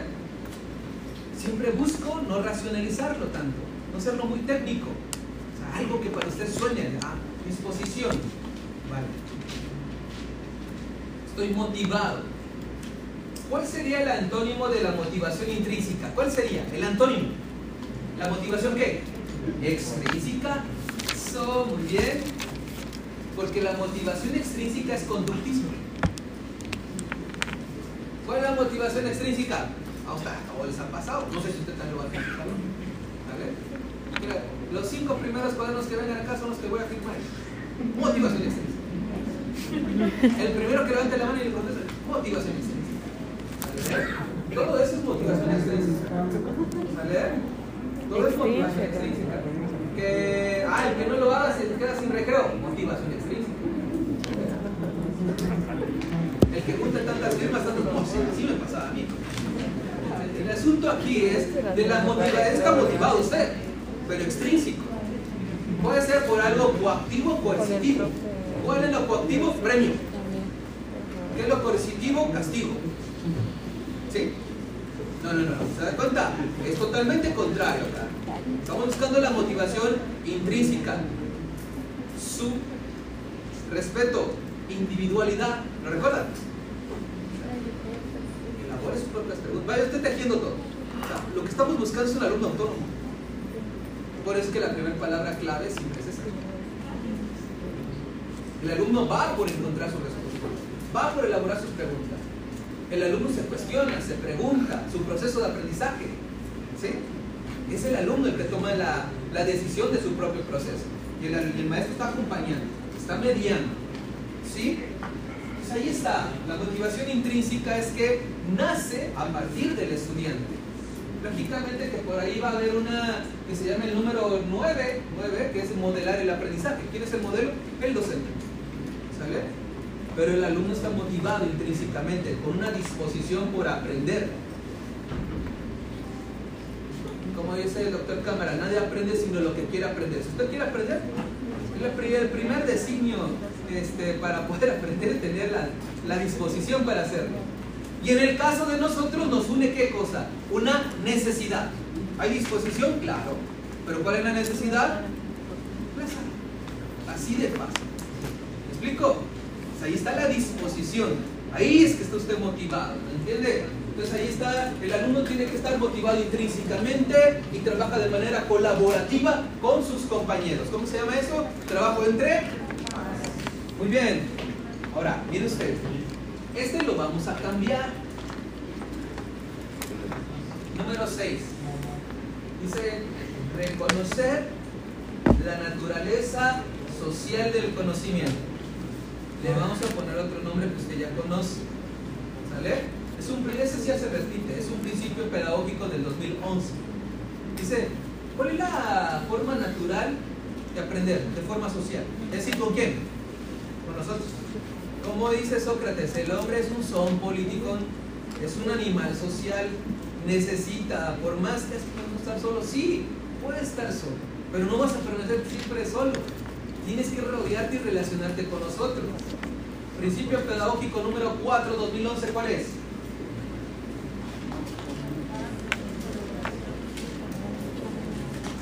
Es el trabajo colaborativo. El 6 es trabajo colaborativo, así apréndelo. El 6 es trabajo colaborativo. ¿Vale? Y usted ya conoce acerca del trabajo colaborativo. ¿Qué es lo que le colocamos? Interacción que dice ahí, cara a cara. Número 2, ¿lo recuerda? Interdependencia positiva. Tercer componente, responsabilidad ¿qué? individual. Cuarto componente, habilidad de colaboración. Para llegar al quinto componente que se llama pensamiento grupal. ¿Ok? Esa, número 6. Ok. ¿Cuál es el 1? Otra vez el proceso de aprendizaje. Número 2, saberes previos. Número 3, ¿cuál es la palabra? Palabra clave. Acompañamiento. 4. Intereses. 5. Motivación intrínseca. 6. Trabajo Colaborativo. Ok, y empezamos con lo bueno, con el número 7. ¿Va? Mire, el número 7 ya, lo- ya habíamos hablado algo de él. El 7 y el 10 son muy familiares. El 7 y el 10 son muy familiares.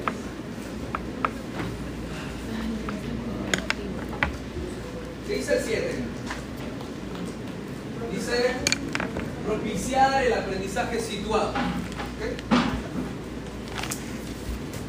¿Qué tenemos? El número 7 me habla de propiciar el aprendizaje situado.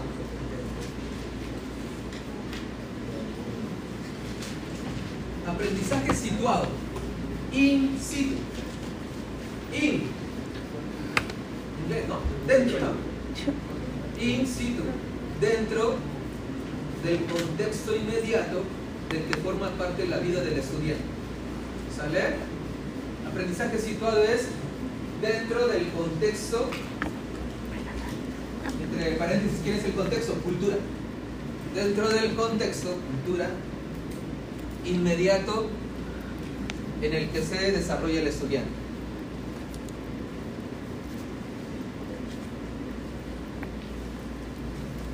Dentro del contexto inmediato del, en el que se desarrolla el estudiante.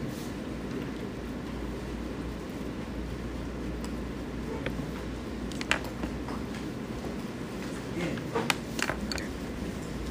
Esto es muy importante. Estos son los reactivos de cultura. Recordar que ya hablamos acerca de cultura. Y cuando hablamos acerca de cultura, vimos que no nada más son las usos, costumbres y tradiciones, sino que es la vestimenta, el lenguaje, la alimentación, la vivienda, usos, costumbres y tradiciones. Todo eso tiene que ver con lo que viene siendo cultura. ¿Sí? Cultura.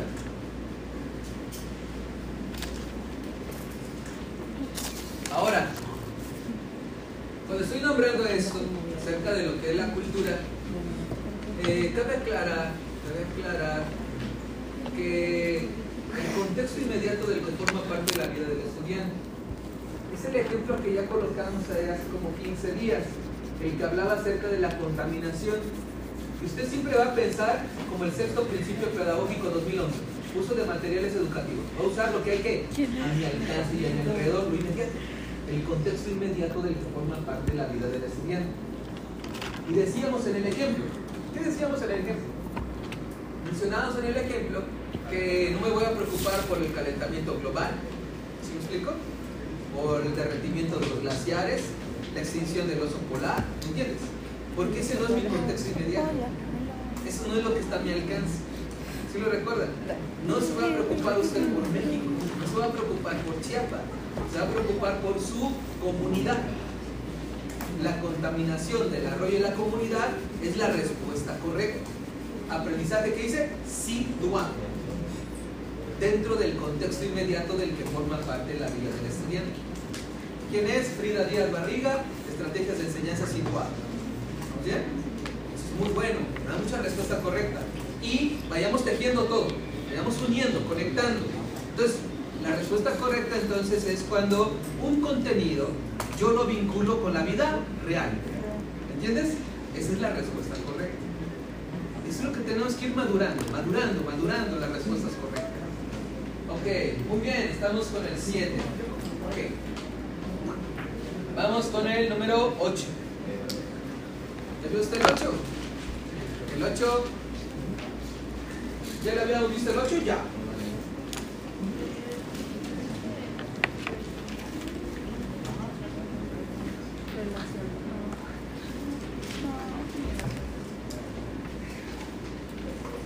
El 8 es el principio pedagógico 2, 2011, y el 7, 2011. ¿De qué me hablan? Planificar para potenciar el aprendizaje, el 2. El 7, evaluar para aprender. ¿Qué es lo que hicieron? Y me parece muy atinado. A mí me parece bien que hayan unido esto. Porque el 8 dice entender la evaluación como un proceso, ¿qué dice acá? Relacionado con la planeación del aprendizaje. ¿Es cierto? Sí, totalmente cierto. No puede haber una planeación, no existe una planeación que no tenga qué? Evaluación. O sea, ¿todas las planeaciones tienen evaluación? Y toda evaluación requiere planeación. Son afines. Hay un reactivo por ahí que está complicado porque tienes que poner atención si está hablando de planeación, está hablando de evaluación. ¿Parece fácil? No, pero el caso es el que te va diciendo qué es lo que necesitas. Y ambos coinciden, tanto planeación como evaluación son procesos que dijimos ordenados, continuos y sistemáticos. Ya lo habíamos mencionado. Y en ese tenor este, tenemos que ser muy pero muy claros cuando estamos hablando sobre esta oportunidad de brindar que la evaluación siempre va a buscar ser formativa. La planeación es para los estudiantes. Yo lo elaboro pensando en el contexto particular del que forma parte de la vida del estudiante. ¿Quién conoce a sus alumnos?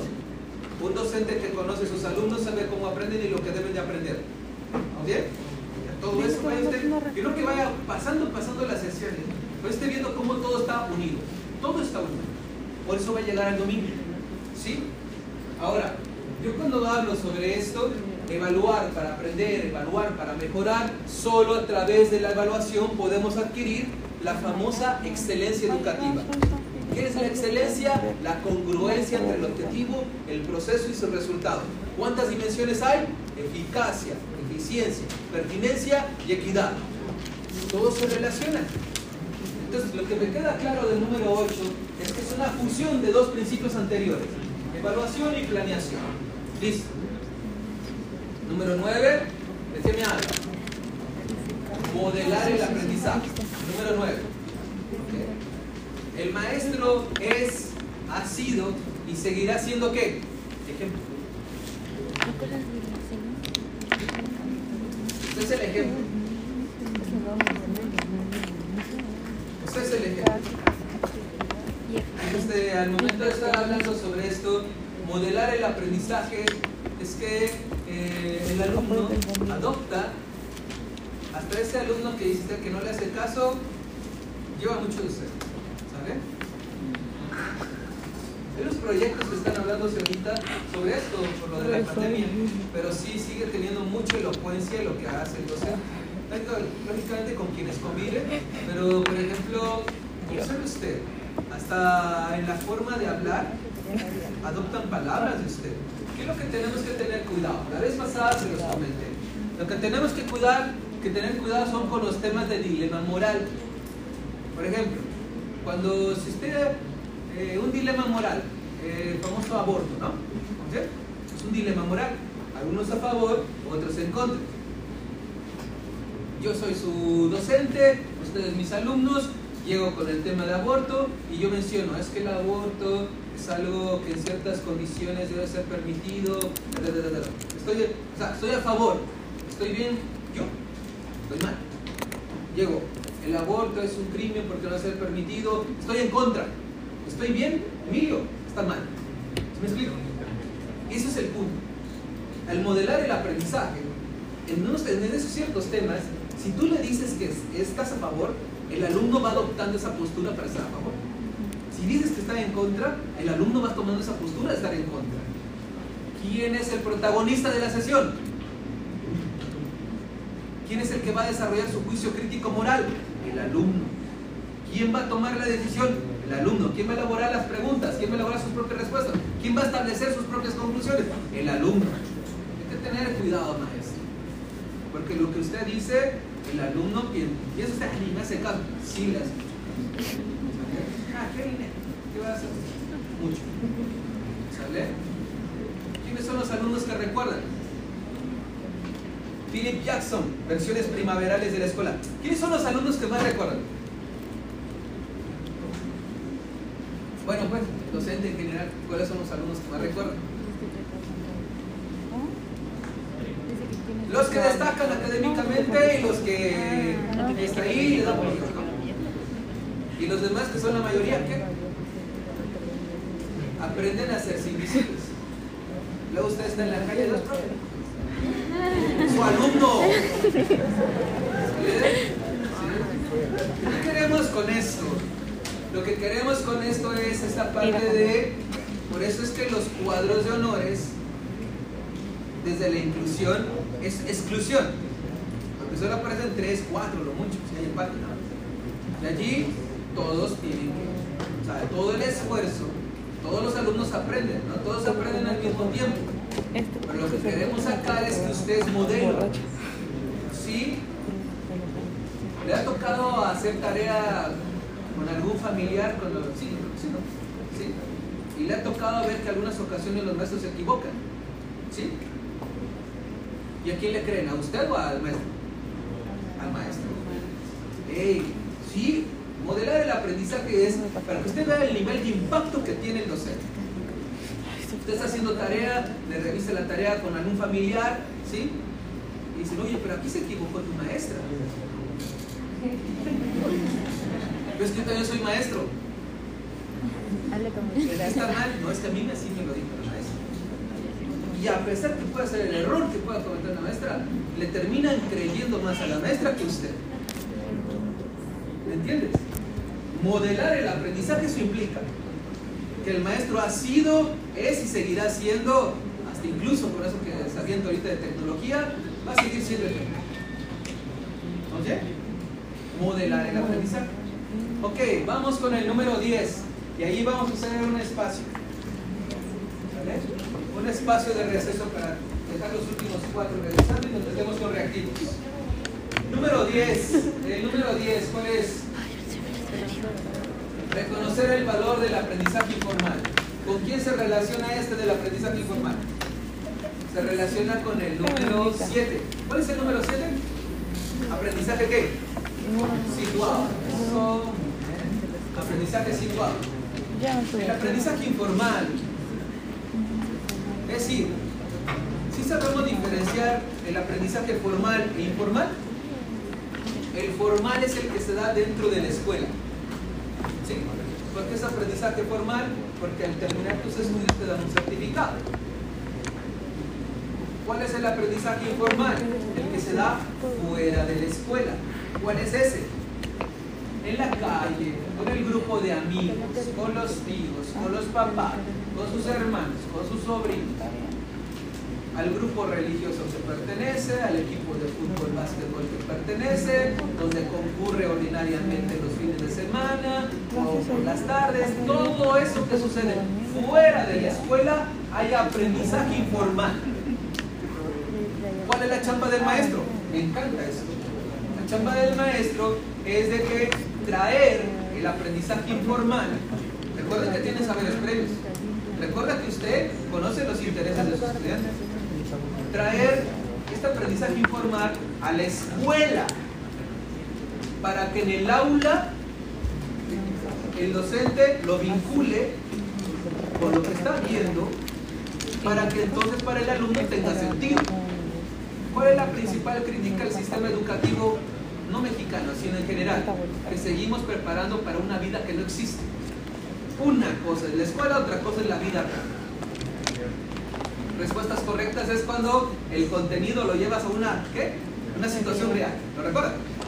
Lo aprendizaje informal. Y te dice allí, es que el día de hoy, ¿cuáles son las fuentes de información de los niños? El preescolar también. Desde preescolar. Cuando era el COVID, estábamos hablando de hace, ¿cuándo fue? ¿Que empezó 2019? Sí, ¿verdad? Marzo. 20. Bueno, cuando se suspendieron, ¿no? El asunto, pues, el COVID, eh, antes que se suspendieran las clases. ¿Vale? ¿A dónde quiero llegar con eso? 2020, ¿no? ¿Y yo qué dije? Usted estaba observando, usted estaba practicando, usted estaba dando clases y los alumnos llegaban con información del COVID. ¿O no? Sí, el año pasado. Hasta sabía más que usted. ¿Dónde lo vio? Era donde lo vio, pero les, les decía unas cosas. ¿Explico? Trae mucha fuente de información. ¿Dónde? La televisión sí, pero ahorita ya es más lo que viene siendo el internet. Pero eso se llama qué? Ojo, ¿dónde tenemos que tener cuidado?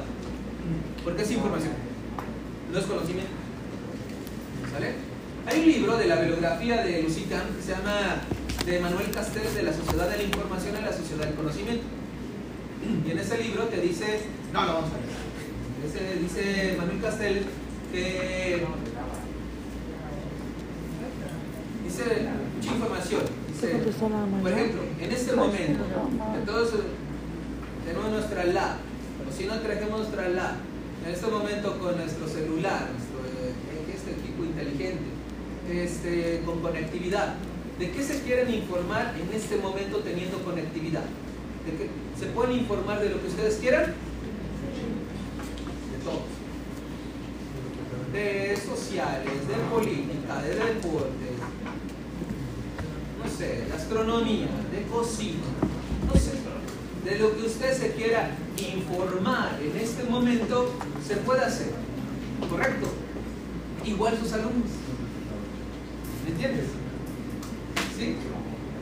Pero eso se llama información, no es conocimiento. ¿Se puede informar de lo que usted quiera? La respuesta es sí. ¿Puede conocer todo? No. para conocer todo. ¿Sí recuerdan ustedes las competencias para la vida? ¿Alguien recuerda las cinco competencias para la vida?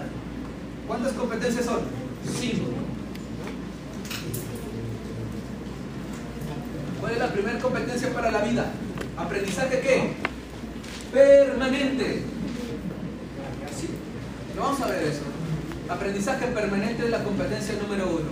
Número dos, manejo de información. Número tres, manejo de situaciones. Número cuatro, competencia para la convivencia. Número uno, aprendizaje permanente. Número dos, manejo de información. Número tres, manejo de situaciones. Número cuatro, competencia para la convivencia. Y número cinco, competencia para la vida en sociedad. Son cinco competencias para la vida. Pero esto nos hace falta, hacemos el espacio.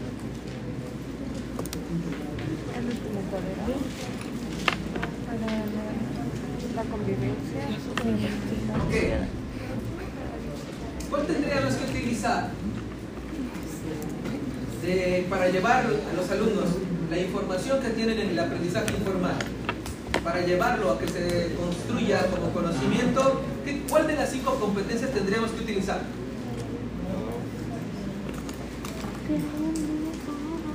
La dos. ¿Cuál es la dos? Información. Porque la información la vas a analizar. ¿Qué es el análisis? Descomposición del todo en sus partes. Vas a ver las diferentes posturas que existen. Vas a ver otros puntos de vista. Vas a encontrar tus propias respuestas y al último establece sus propias conclusiones. Se convierte en conocimiento. ¿Qué tipo de aprendizaje es el que se debe de dar en la unión de aprendizaje formal con informal? Un aprendizaje significativo es un aprendizaje con sentido que tenga sentido. Ah, esto que estoy viendo en la escuela se relaciona con la vida real. Por eso el docente debe de acompañar, debe de velar los intereses, debe motivarlo, debe ser modelo.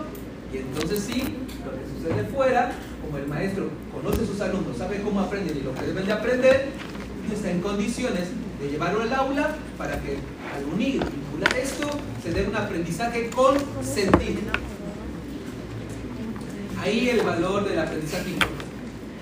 ¿Cuál era el error anteriormente? Que no se reconocía. No, bastante información. El alumno aprende por diferentes fuentes. ¿Sí? Y no necesariamente todo lo que aparece allí, lógicamente que es cierto o es conocimiento. ¿Correcto? Muy bien. Dígame entonces cuáles son los 10 principios pedagógicos que vimos. Número uno, ¿cuál es? Proceso de aprendizaje, ¿verdad? Número dos, ¿cuál es? Saberes previos, palabras claves. Tres, acompañamiento. Cuatro, intereses. Cinco, motivación intrínseca. Seis, trabajo colaborativo. Siete, aprendizaje situado. Ocho, evaluación y planeación. Nueve, modelar. Diez, aprendizaje. Listo, ya no tiene casi Muy bien. Ok, faltan cuatro. Vamos a hacer un espacio de receso. Por fin. Suerte. 11, 15. Regresamos a 11.45. A las dos y media. ¿Esto usted cómo se llama? Se llama favorecer la cultura del aprendizaje.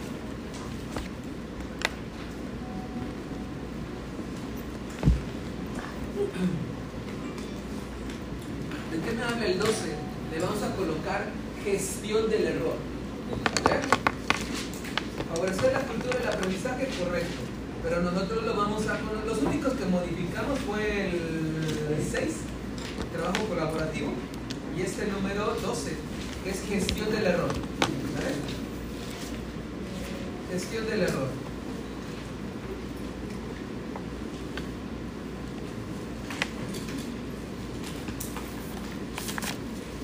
El error. Bueno, primeramente, vamos. Si yo hablo de error, ¿qué es lo primero que se me viene a la mente? Error. ¿Qué piensa usted? Está mal. Correcto. fa- fallo, falta, equivocación, mala, y con rojo más mala. Pues aquí el error, así como que en mi constructo, el error a priori lo tengo como algo negativo. No. ¿Sale? Sin embargo, no. Eh, favorecer la cultura del aprendizaje es gestión del error. Ve usted, el error. eh, aquí, la visualización que se da del error es que, ¿conoce usted a alguien que no haya cometido errores? Todos han cometido errores, ¿no? Ok. Sin embargo, en el salón de clases hay un común denominador que hay alumnos que no cometen errores. Ve usted la dinámica, cómo lo estamos generando, ¿no? La perspectiva. Y no porque no se equivoquen, porque son alumnos que no hacen nada. ¿Me explico? Eh, aquel que, incluso, aunque suene así, así como que extraño, aquel que copia está haciendo algo. ¿Me explico? Aquel que participa se equivoca, está haciendo, hay un mínimo de interés. ¿Me entiendes? Y con ese mínimo de interés es que el que se tiene que trabajar. Ahora tenemos que gestionar. ¿Quién lo va a gestionar? En el aula, el docente. El error se tiene que posibilitar como una oportunidad de aprender. Porque hay alumnos que no se equivocan, porque no hacen nada. Ellos sí, o sea, el error entonces es un, es, un síntoma de que hay un mínimo de interés por aprender. Entonces el error no puede ser conductista, porque el conductismo busca el dominio, la perfección, la hacer equivocación. Por eso lo repite, ensayo y error, hasta que lo domina. No, no, no, no. El error es un orden natural, todos nos equivocamos y se tiene que gestionar. Aprender del error es realmente lo más importante. Por ejemplo, ¿ha usted escuchado hablar en el 2017, que este es 2017, cuando surgió el modelo educativo en el 2000, eh, desde el 15 y 16 ya se estaba como que hablando de aprendizaje esclavo. Y tenía un eslogan. Y hablaba del eslogan de aprender a aprender. ¿Sabe usted qué es aprender a aprender? Recuerde usted las cinco competencias para la vida. ¿Cuál es la número uno? Aprendizaje permanente. Número dos, manejo de información. Número tres, manejo de situaciones. Número cuatro, competencia para la convivencia. Para llegar al número cinco, competencia para la vida en sociedad. Cuando estoy hablando acerca de todo esto, es que tenemos que ser lo suficientemente claro para poder generar que entonces cuando aprender a aprender, ¿qué implica? ¿Qué implica aprender a aprender? Aprender a aprender no es... Aprender a aprender es... No es obtener más información. Aprender a aprender no es obtener más conocimiento. Mire, ¿quién es lo más importante? Dijimos que es... ¿Me recuerda el respeto? Primero, ¿por dónde comenzamos? Y ahí viene el y ahí viene lo que es esta parte de lo que es el sujeto individual. En aprender a aprender, es que yo tomo conciencia de mi propio proceso de aprendizaje. Aprender aprender no es adquirir más información, más conocimiento. Es decir, "Ah, es que vamos a aprender aprender aprender. No, no, no. Aprender aprender es tomar conciencia de cómo yo aprendo. Si tú logras tomar conciencia, existe ya la autorregulación. Y entonces puedes dominar más tus procesos. ¿Aprender de quién? ¿Del otro? No. ¿Aprender más información de la teoría? No. ¿Del maestro? No. ¿De lo que me brindan los libros? No. Es reconocerme de cómo yo aprendo. Dicho de otra manera muy teórica es la metacognición. ¿Sabes? Muy teórica es la metacognición. Pero aprendizajes claves, que ya estamos en el 2017, el último modelo educativo, es que aprender a aprender es tomar conciencia de cómo yo aprendo. ¿Qué estrategias utilizo para resolver algo? ¿Qué es lo que más se, se me dificultó del tema visto? ¿Qué es lo que me agradó? ¿Qué me disgustó? ¿Dónde dije, ah, aquí lo aprendí? Un ejemplo les voy a dar. Aquí no tenemos. ¿Alguien tiene de plumón? ¿Pizarrón plano? Sí, por favor, ahí, si es una madre. Vamos a, vamos a aprovechar, aprovechar allí. Bueno, por favor. Muchas gracias. Vea usted. Ahorita lo va a entender mejor.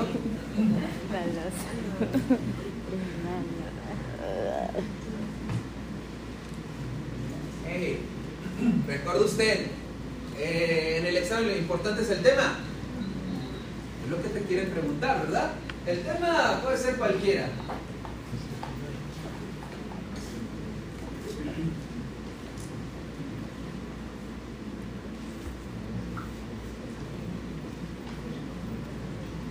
Recuerden que estoy hablando de aprender a aprender.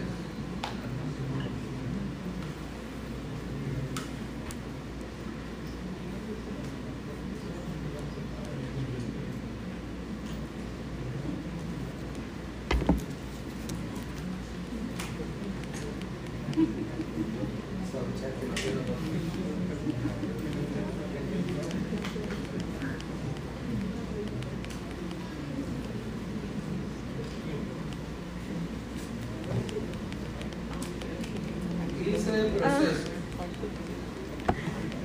Ándale. ¿Qué es lo que acabo yo de.? Ah, sí, por favor. ¿Sí? Bueno, esto que aparece aquí, esto que aparece aquí enfrente, este es un mapa conceptual. Joseph Novak. ¿Sí?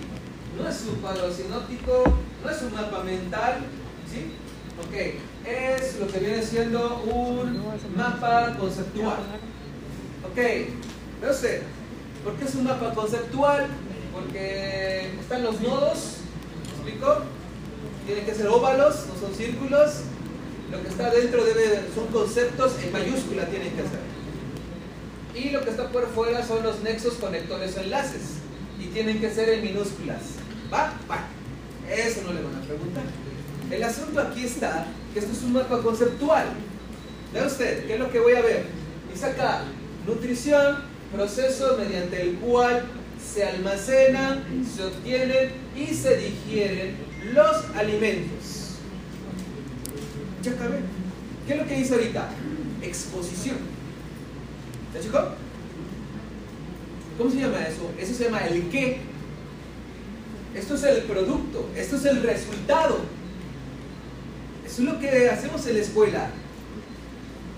Pero aprender a aprender es compartir cómo Emilio toma conciencia de cómo aprendió eso. Entonces yo como maestro, mi, tutor me dice, oye Emilio, ¿cómo llegaste a esto? Porque ya expusiste muy bien, estás en lo cierto. La nutrición es un proceso mediante el cual se almacena, se obtiene y se digieren los alimentos. Va, punto. Pero eso no me interesa. Eso no va acorde con lo que nosotros estamos trabajando, con los principios que hemos estado viendo. Yo tengo que decir, en aprender a aprender, tengo que nombrar cómo, okay, ah, bien, ¿cuál fue tu proceso de aprendizaje para poder llegar a eso? ¿Quién es lo más importante, el resultado o el proceso? Proceso. Ok, al hablar de proceso, ah, bien, es que mi tutor me preguntó para ver, a ver Emilio, ¿qué es la nutrición? Nutrición, nutrición. Alimentarse saludablemente. ¿Esa es su nutrición? Sí. Investiga. No me da respuestas. ¿La chocó? No me da respuestas. Y al momento de investigar nutrición, dice alimentarse saludable. Me hace otra pregunta eh, mi tutor. Me dice, ¿nutrición y alimentación es lo mismo? No me lo había preguntado. ¿Me explico? No sabía, no, no es lo mismo. ¿Por qué? Pero no sabía diferenciarlos.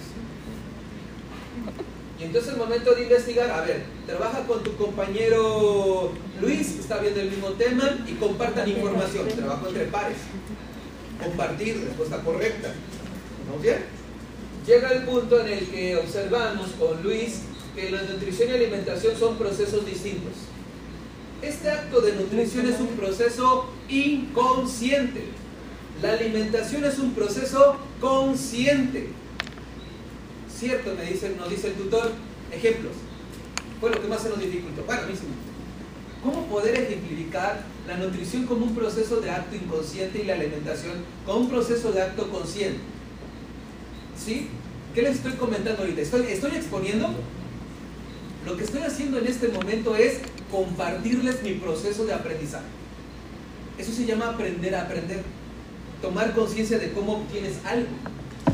Entonces, la nutrición, la alimentación es un acto consciente porque yo, de acuerdo a mi cultura, de acuerdo a pues, mi cultura, vestimenta, religión, clima, alimentación, ¿lo recuerdan? Usos, costumbres y tradiciones, y lo que hay a mi alcance, lo que hay a mi alrededor, ¿por qué no mi capital también? Yo elijo, compro, adquiero, recibo aquello con lo que yo me voy a alimentar. Es consciente. ¿Estamos? Es consciente. Yo elijo. Si me lo dan, yo lo recibo. Pero es consciente porque lo que yo voy a ingerir como alimento lo hago con conciencia. ¿Y por qué la nutrición es un acto inconsciente? Porque yo una vez que lo ingiero el alimento, no le puede ser a esta vitamina por acá, no. Es un proceso inconsciente cuando se vaya el proceso de almacenar, obtener y digerir los alimentos. ¿Correcto? ¿Qué es lo que más me gustó? Bueno, lo que más me gustó es que no sabía diferenciar entre estos dos y logré aprenderlo. ¿Qué es lo que se me dificultó? Poder ejemplificar. Donde me sentí desesperado porque pasaba el tiempo y no encontraba cómo poder comprender la diferencia entre ambos. Todo lo que estoy diciendo ahorita se llama aprender a aprender. Es un yo de qué comparto mi proceso de aprendizaje. Es muy distinto. En la realidad, ¿qué es lo que hacemos? Compartimos la exposición. ¿El qué? Pero no platicamos todo lo que nos llevó. ¿Qué tanto me desvelé? ¿Qué tanto que se me pasó esto? ¿Qué me gustó? ¿Qué no me gustó? ¿Qué estrategia utilicé? ¿Qué herramienta de aquí me apoyé? ¿Me explico? Todo eso es lo- aprender a aprender. Y entonces digo, ah, ya sé buscar información. Ah, para la otra sé cómo explicar. La autorregulación me puede ayudar a la metacognición. Dicho de otra manera, ¿dónde quiero generar? Que las equivocaciones que yo tuve que pasar para poder llegar a esto, las gestioné. El error es una posibilidad del conocimiento. El error hay un mínimo de interés que el docente debe trabajar con él. Preocúpese por el que no hace nada. El que no hace nada no comete errores, pero tampoco va a pasar nada con él. ¿Me explico? Entonces el error hay que trabajar, hay que dar la oportunidad de que el niño se equivoque, de que se atreva, de que participe, de que reconstruya junto con su par, comparta y se aprende. ¿Me entiendes? ¿Sí? Entonces, hablé de dos cosas. El principio pedagógico es gestión del error. El error va a ser algo positivo. Siempre va a ser algo positivo. En educación, por ejemplo, ¿ustedes saben, ustedes qué es calidad total? Para lo que vienen siendo los económicos administrativos. ¿Saben qué es calidad total? La calidad total es hacerlo bien en la primera. Nosotros en educación podemos hacerlo bien y a la primera porque son procesos diferentes.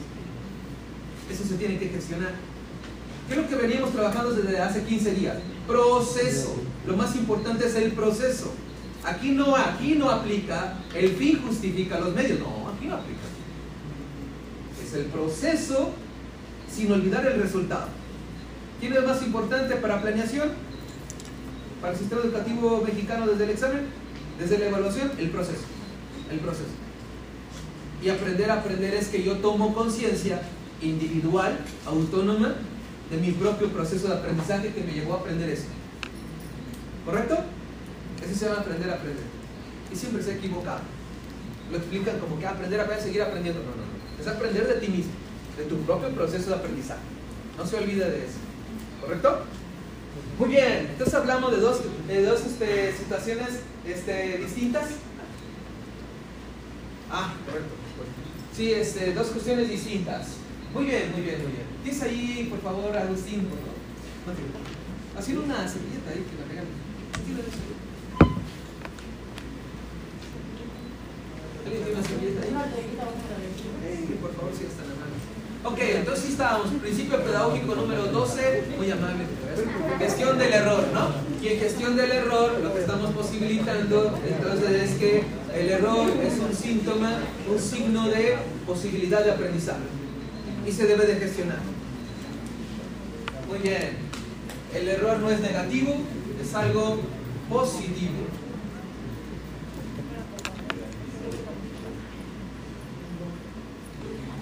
Ok. Muy bien, muy bien, muy bien, muy bien, muy bien. Ahora sí. Volvemos allí a la pantalla. por favor. ¿Son tan amables? Ok, y nos vamos con el número 13. Sí, venga.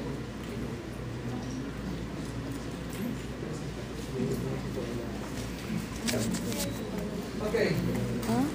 Número 13. ¿Y el 13 de quién habla? Hablo a través de quién? De inclusión. ¿Vale?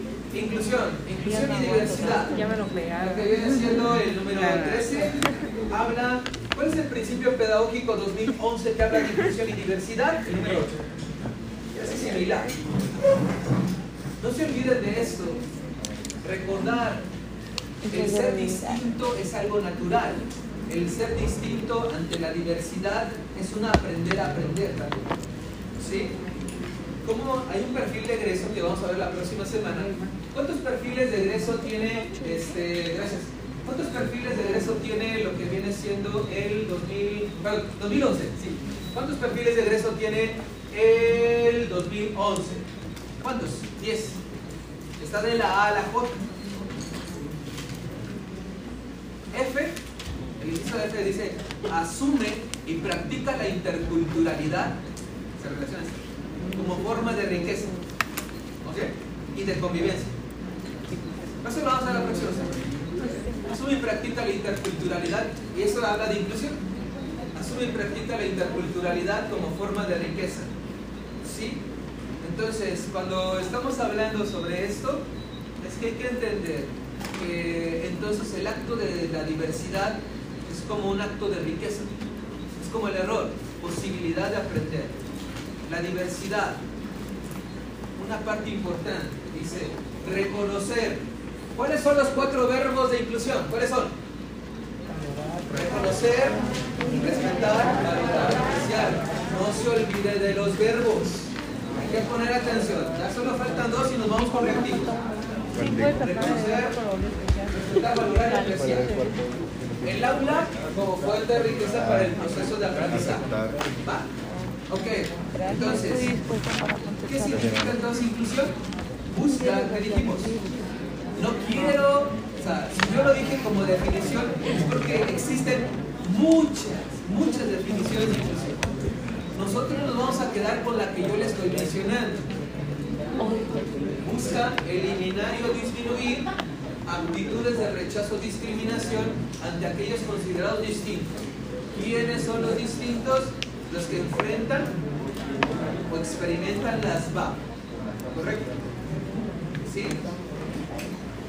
Muy bien.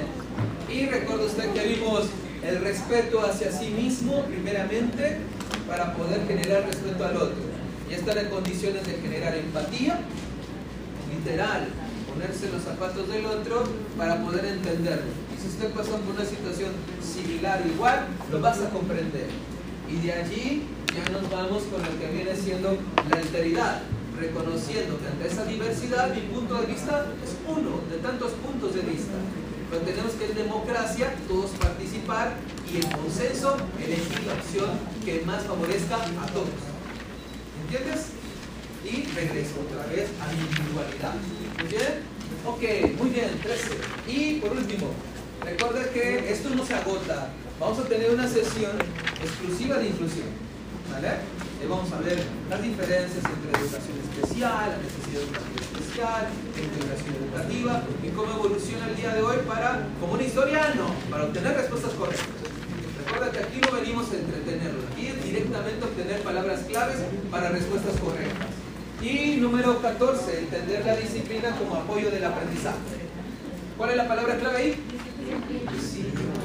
Eso. Disciplina.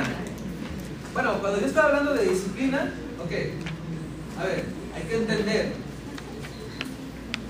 La disciplina, no quiero que veamos la disciplina como castigo. La disciplina debe ser coercitivo, es que es a la fuerza. Hey, respuestas incorrectas, ¿cuáles son? Darle un tiempo de un poco le da tiempo muerto al alumno ahí para que reflexione sobre lo sucedido. En pocas palabras, sacarlo. Llevarlo con el director. excusarlo por un día, día. ¿Me explico? O sea, eso no es disciplina. ¿Entiendes? Pero sigue existiendo y a partir de enero, ya vamos a regresar todo, ah, sí, en esa onda. Entonces, este, el asunto aquí es que la disciplina es un acto para poder favorecer, ahí ayúdenme usted, el acto de la disciplina va a favorecer una competencia para la vida. ¿Cuál? De las cinco. En el habla.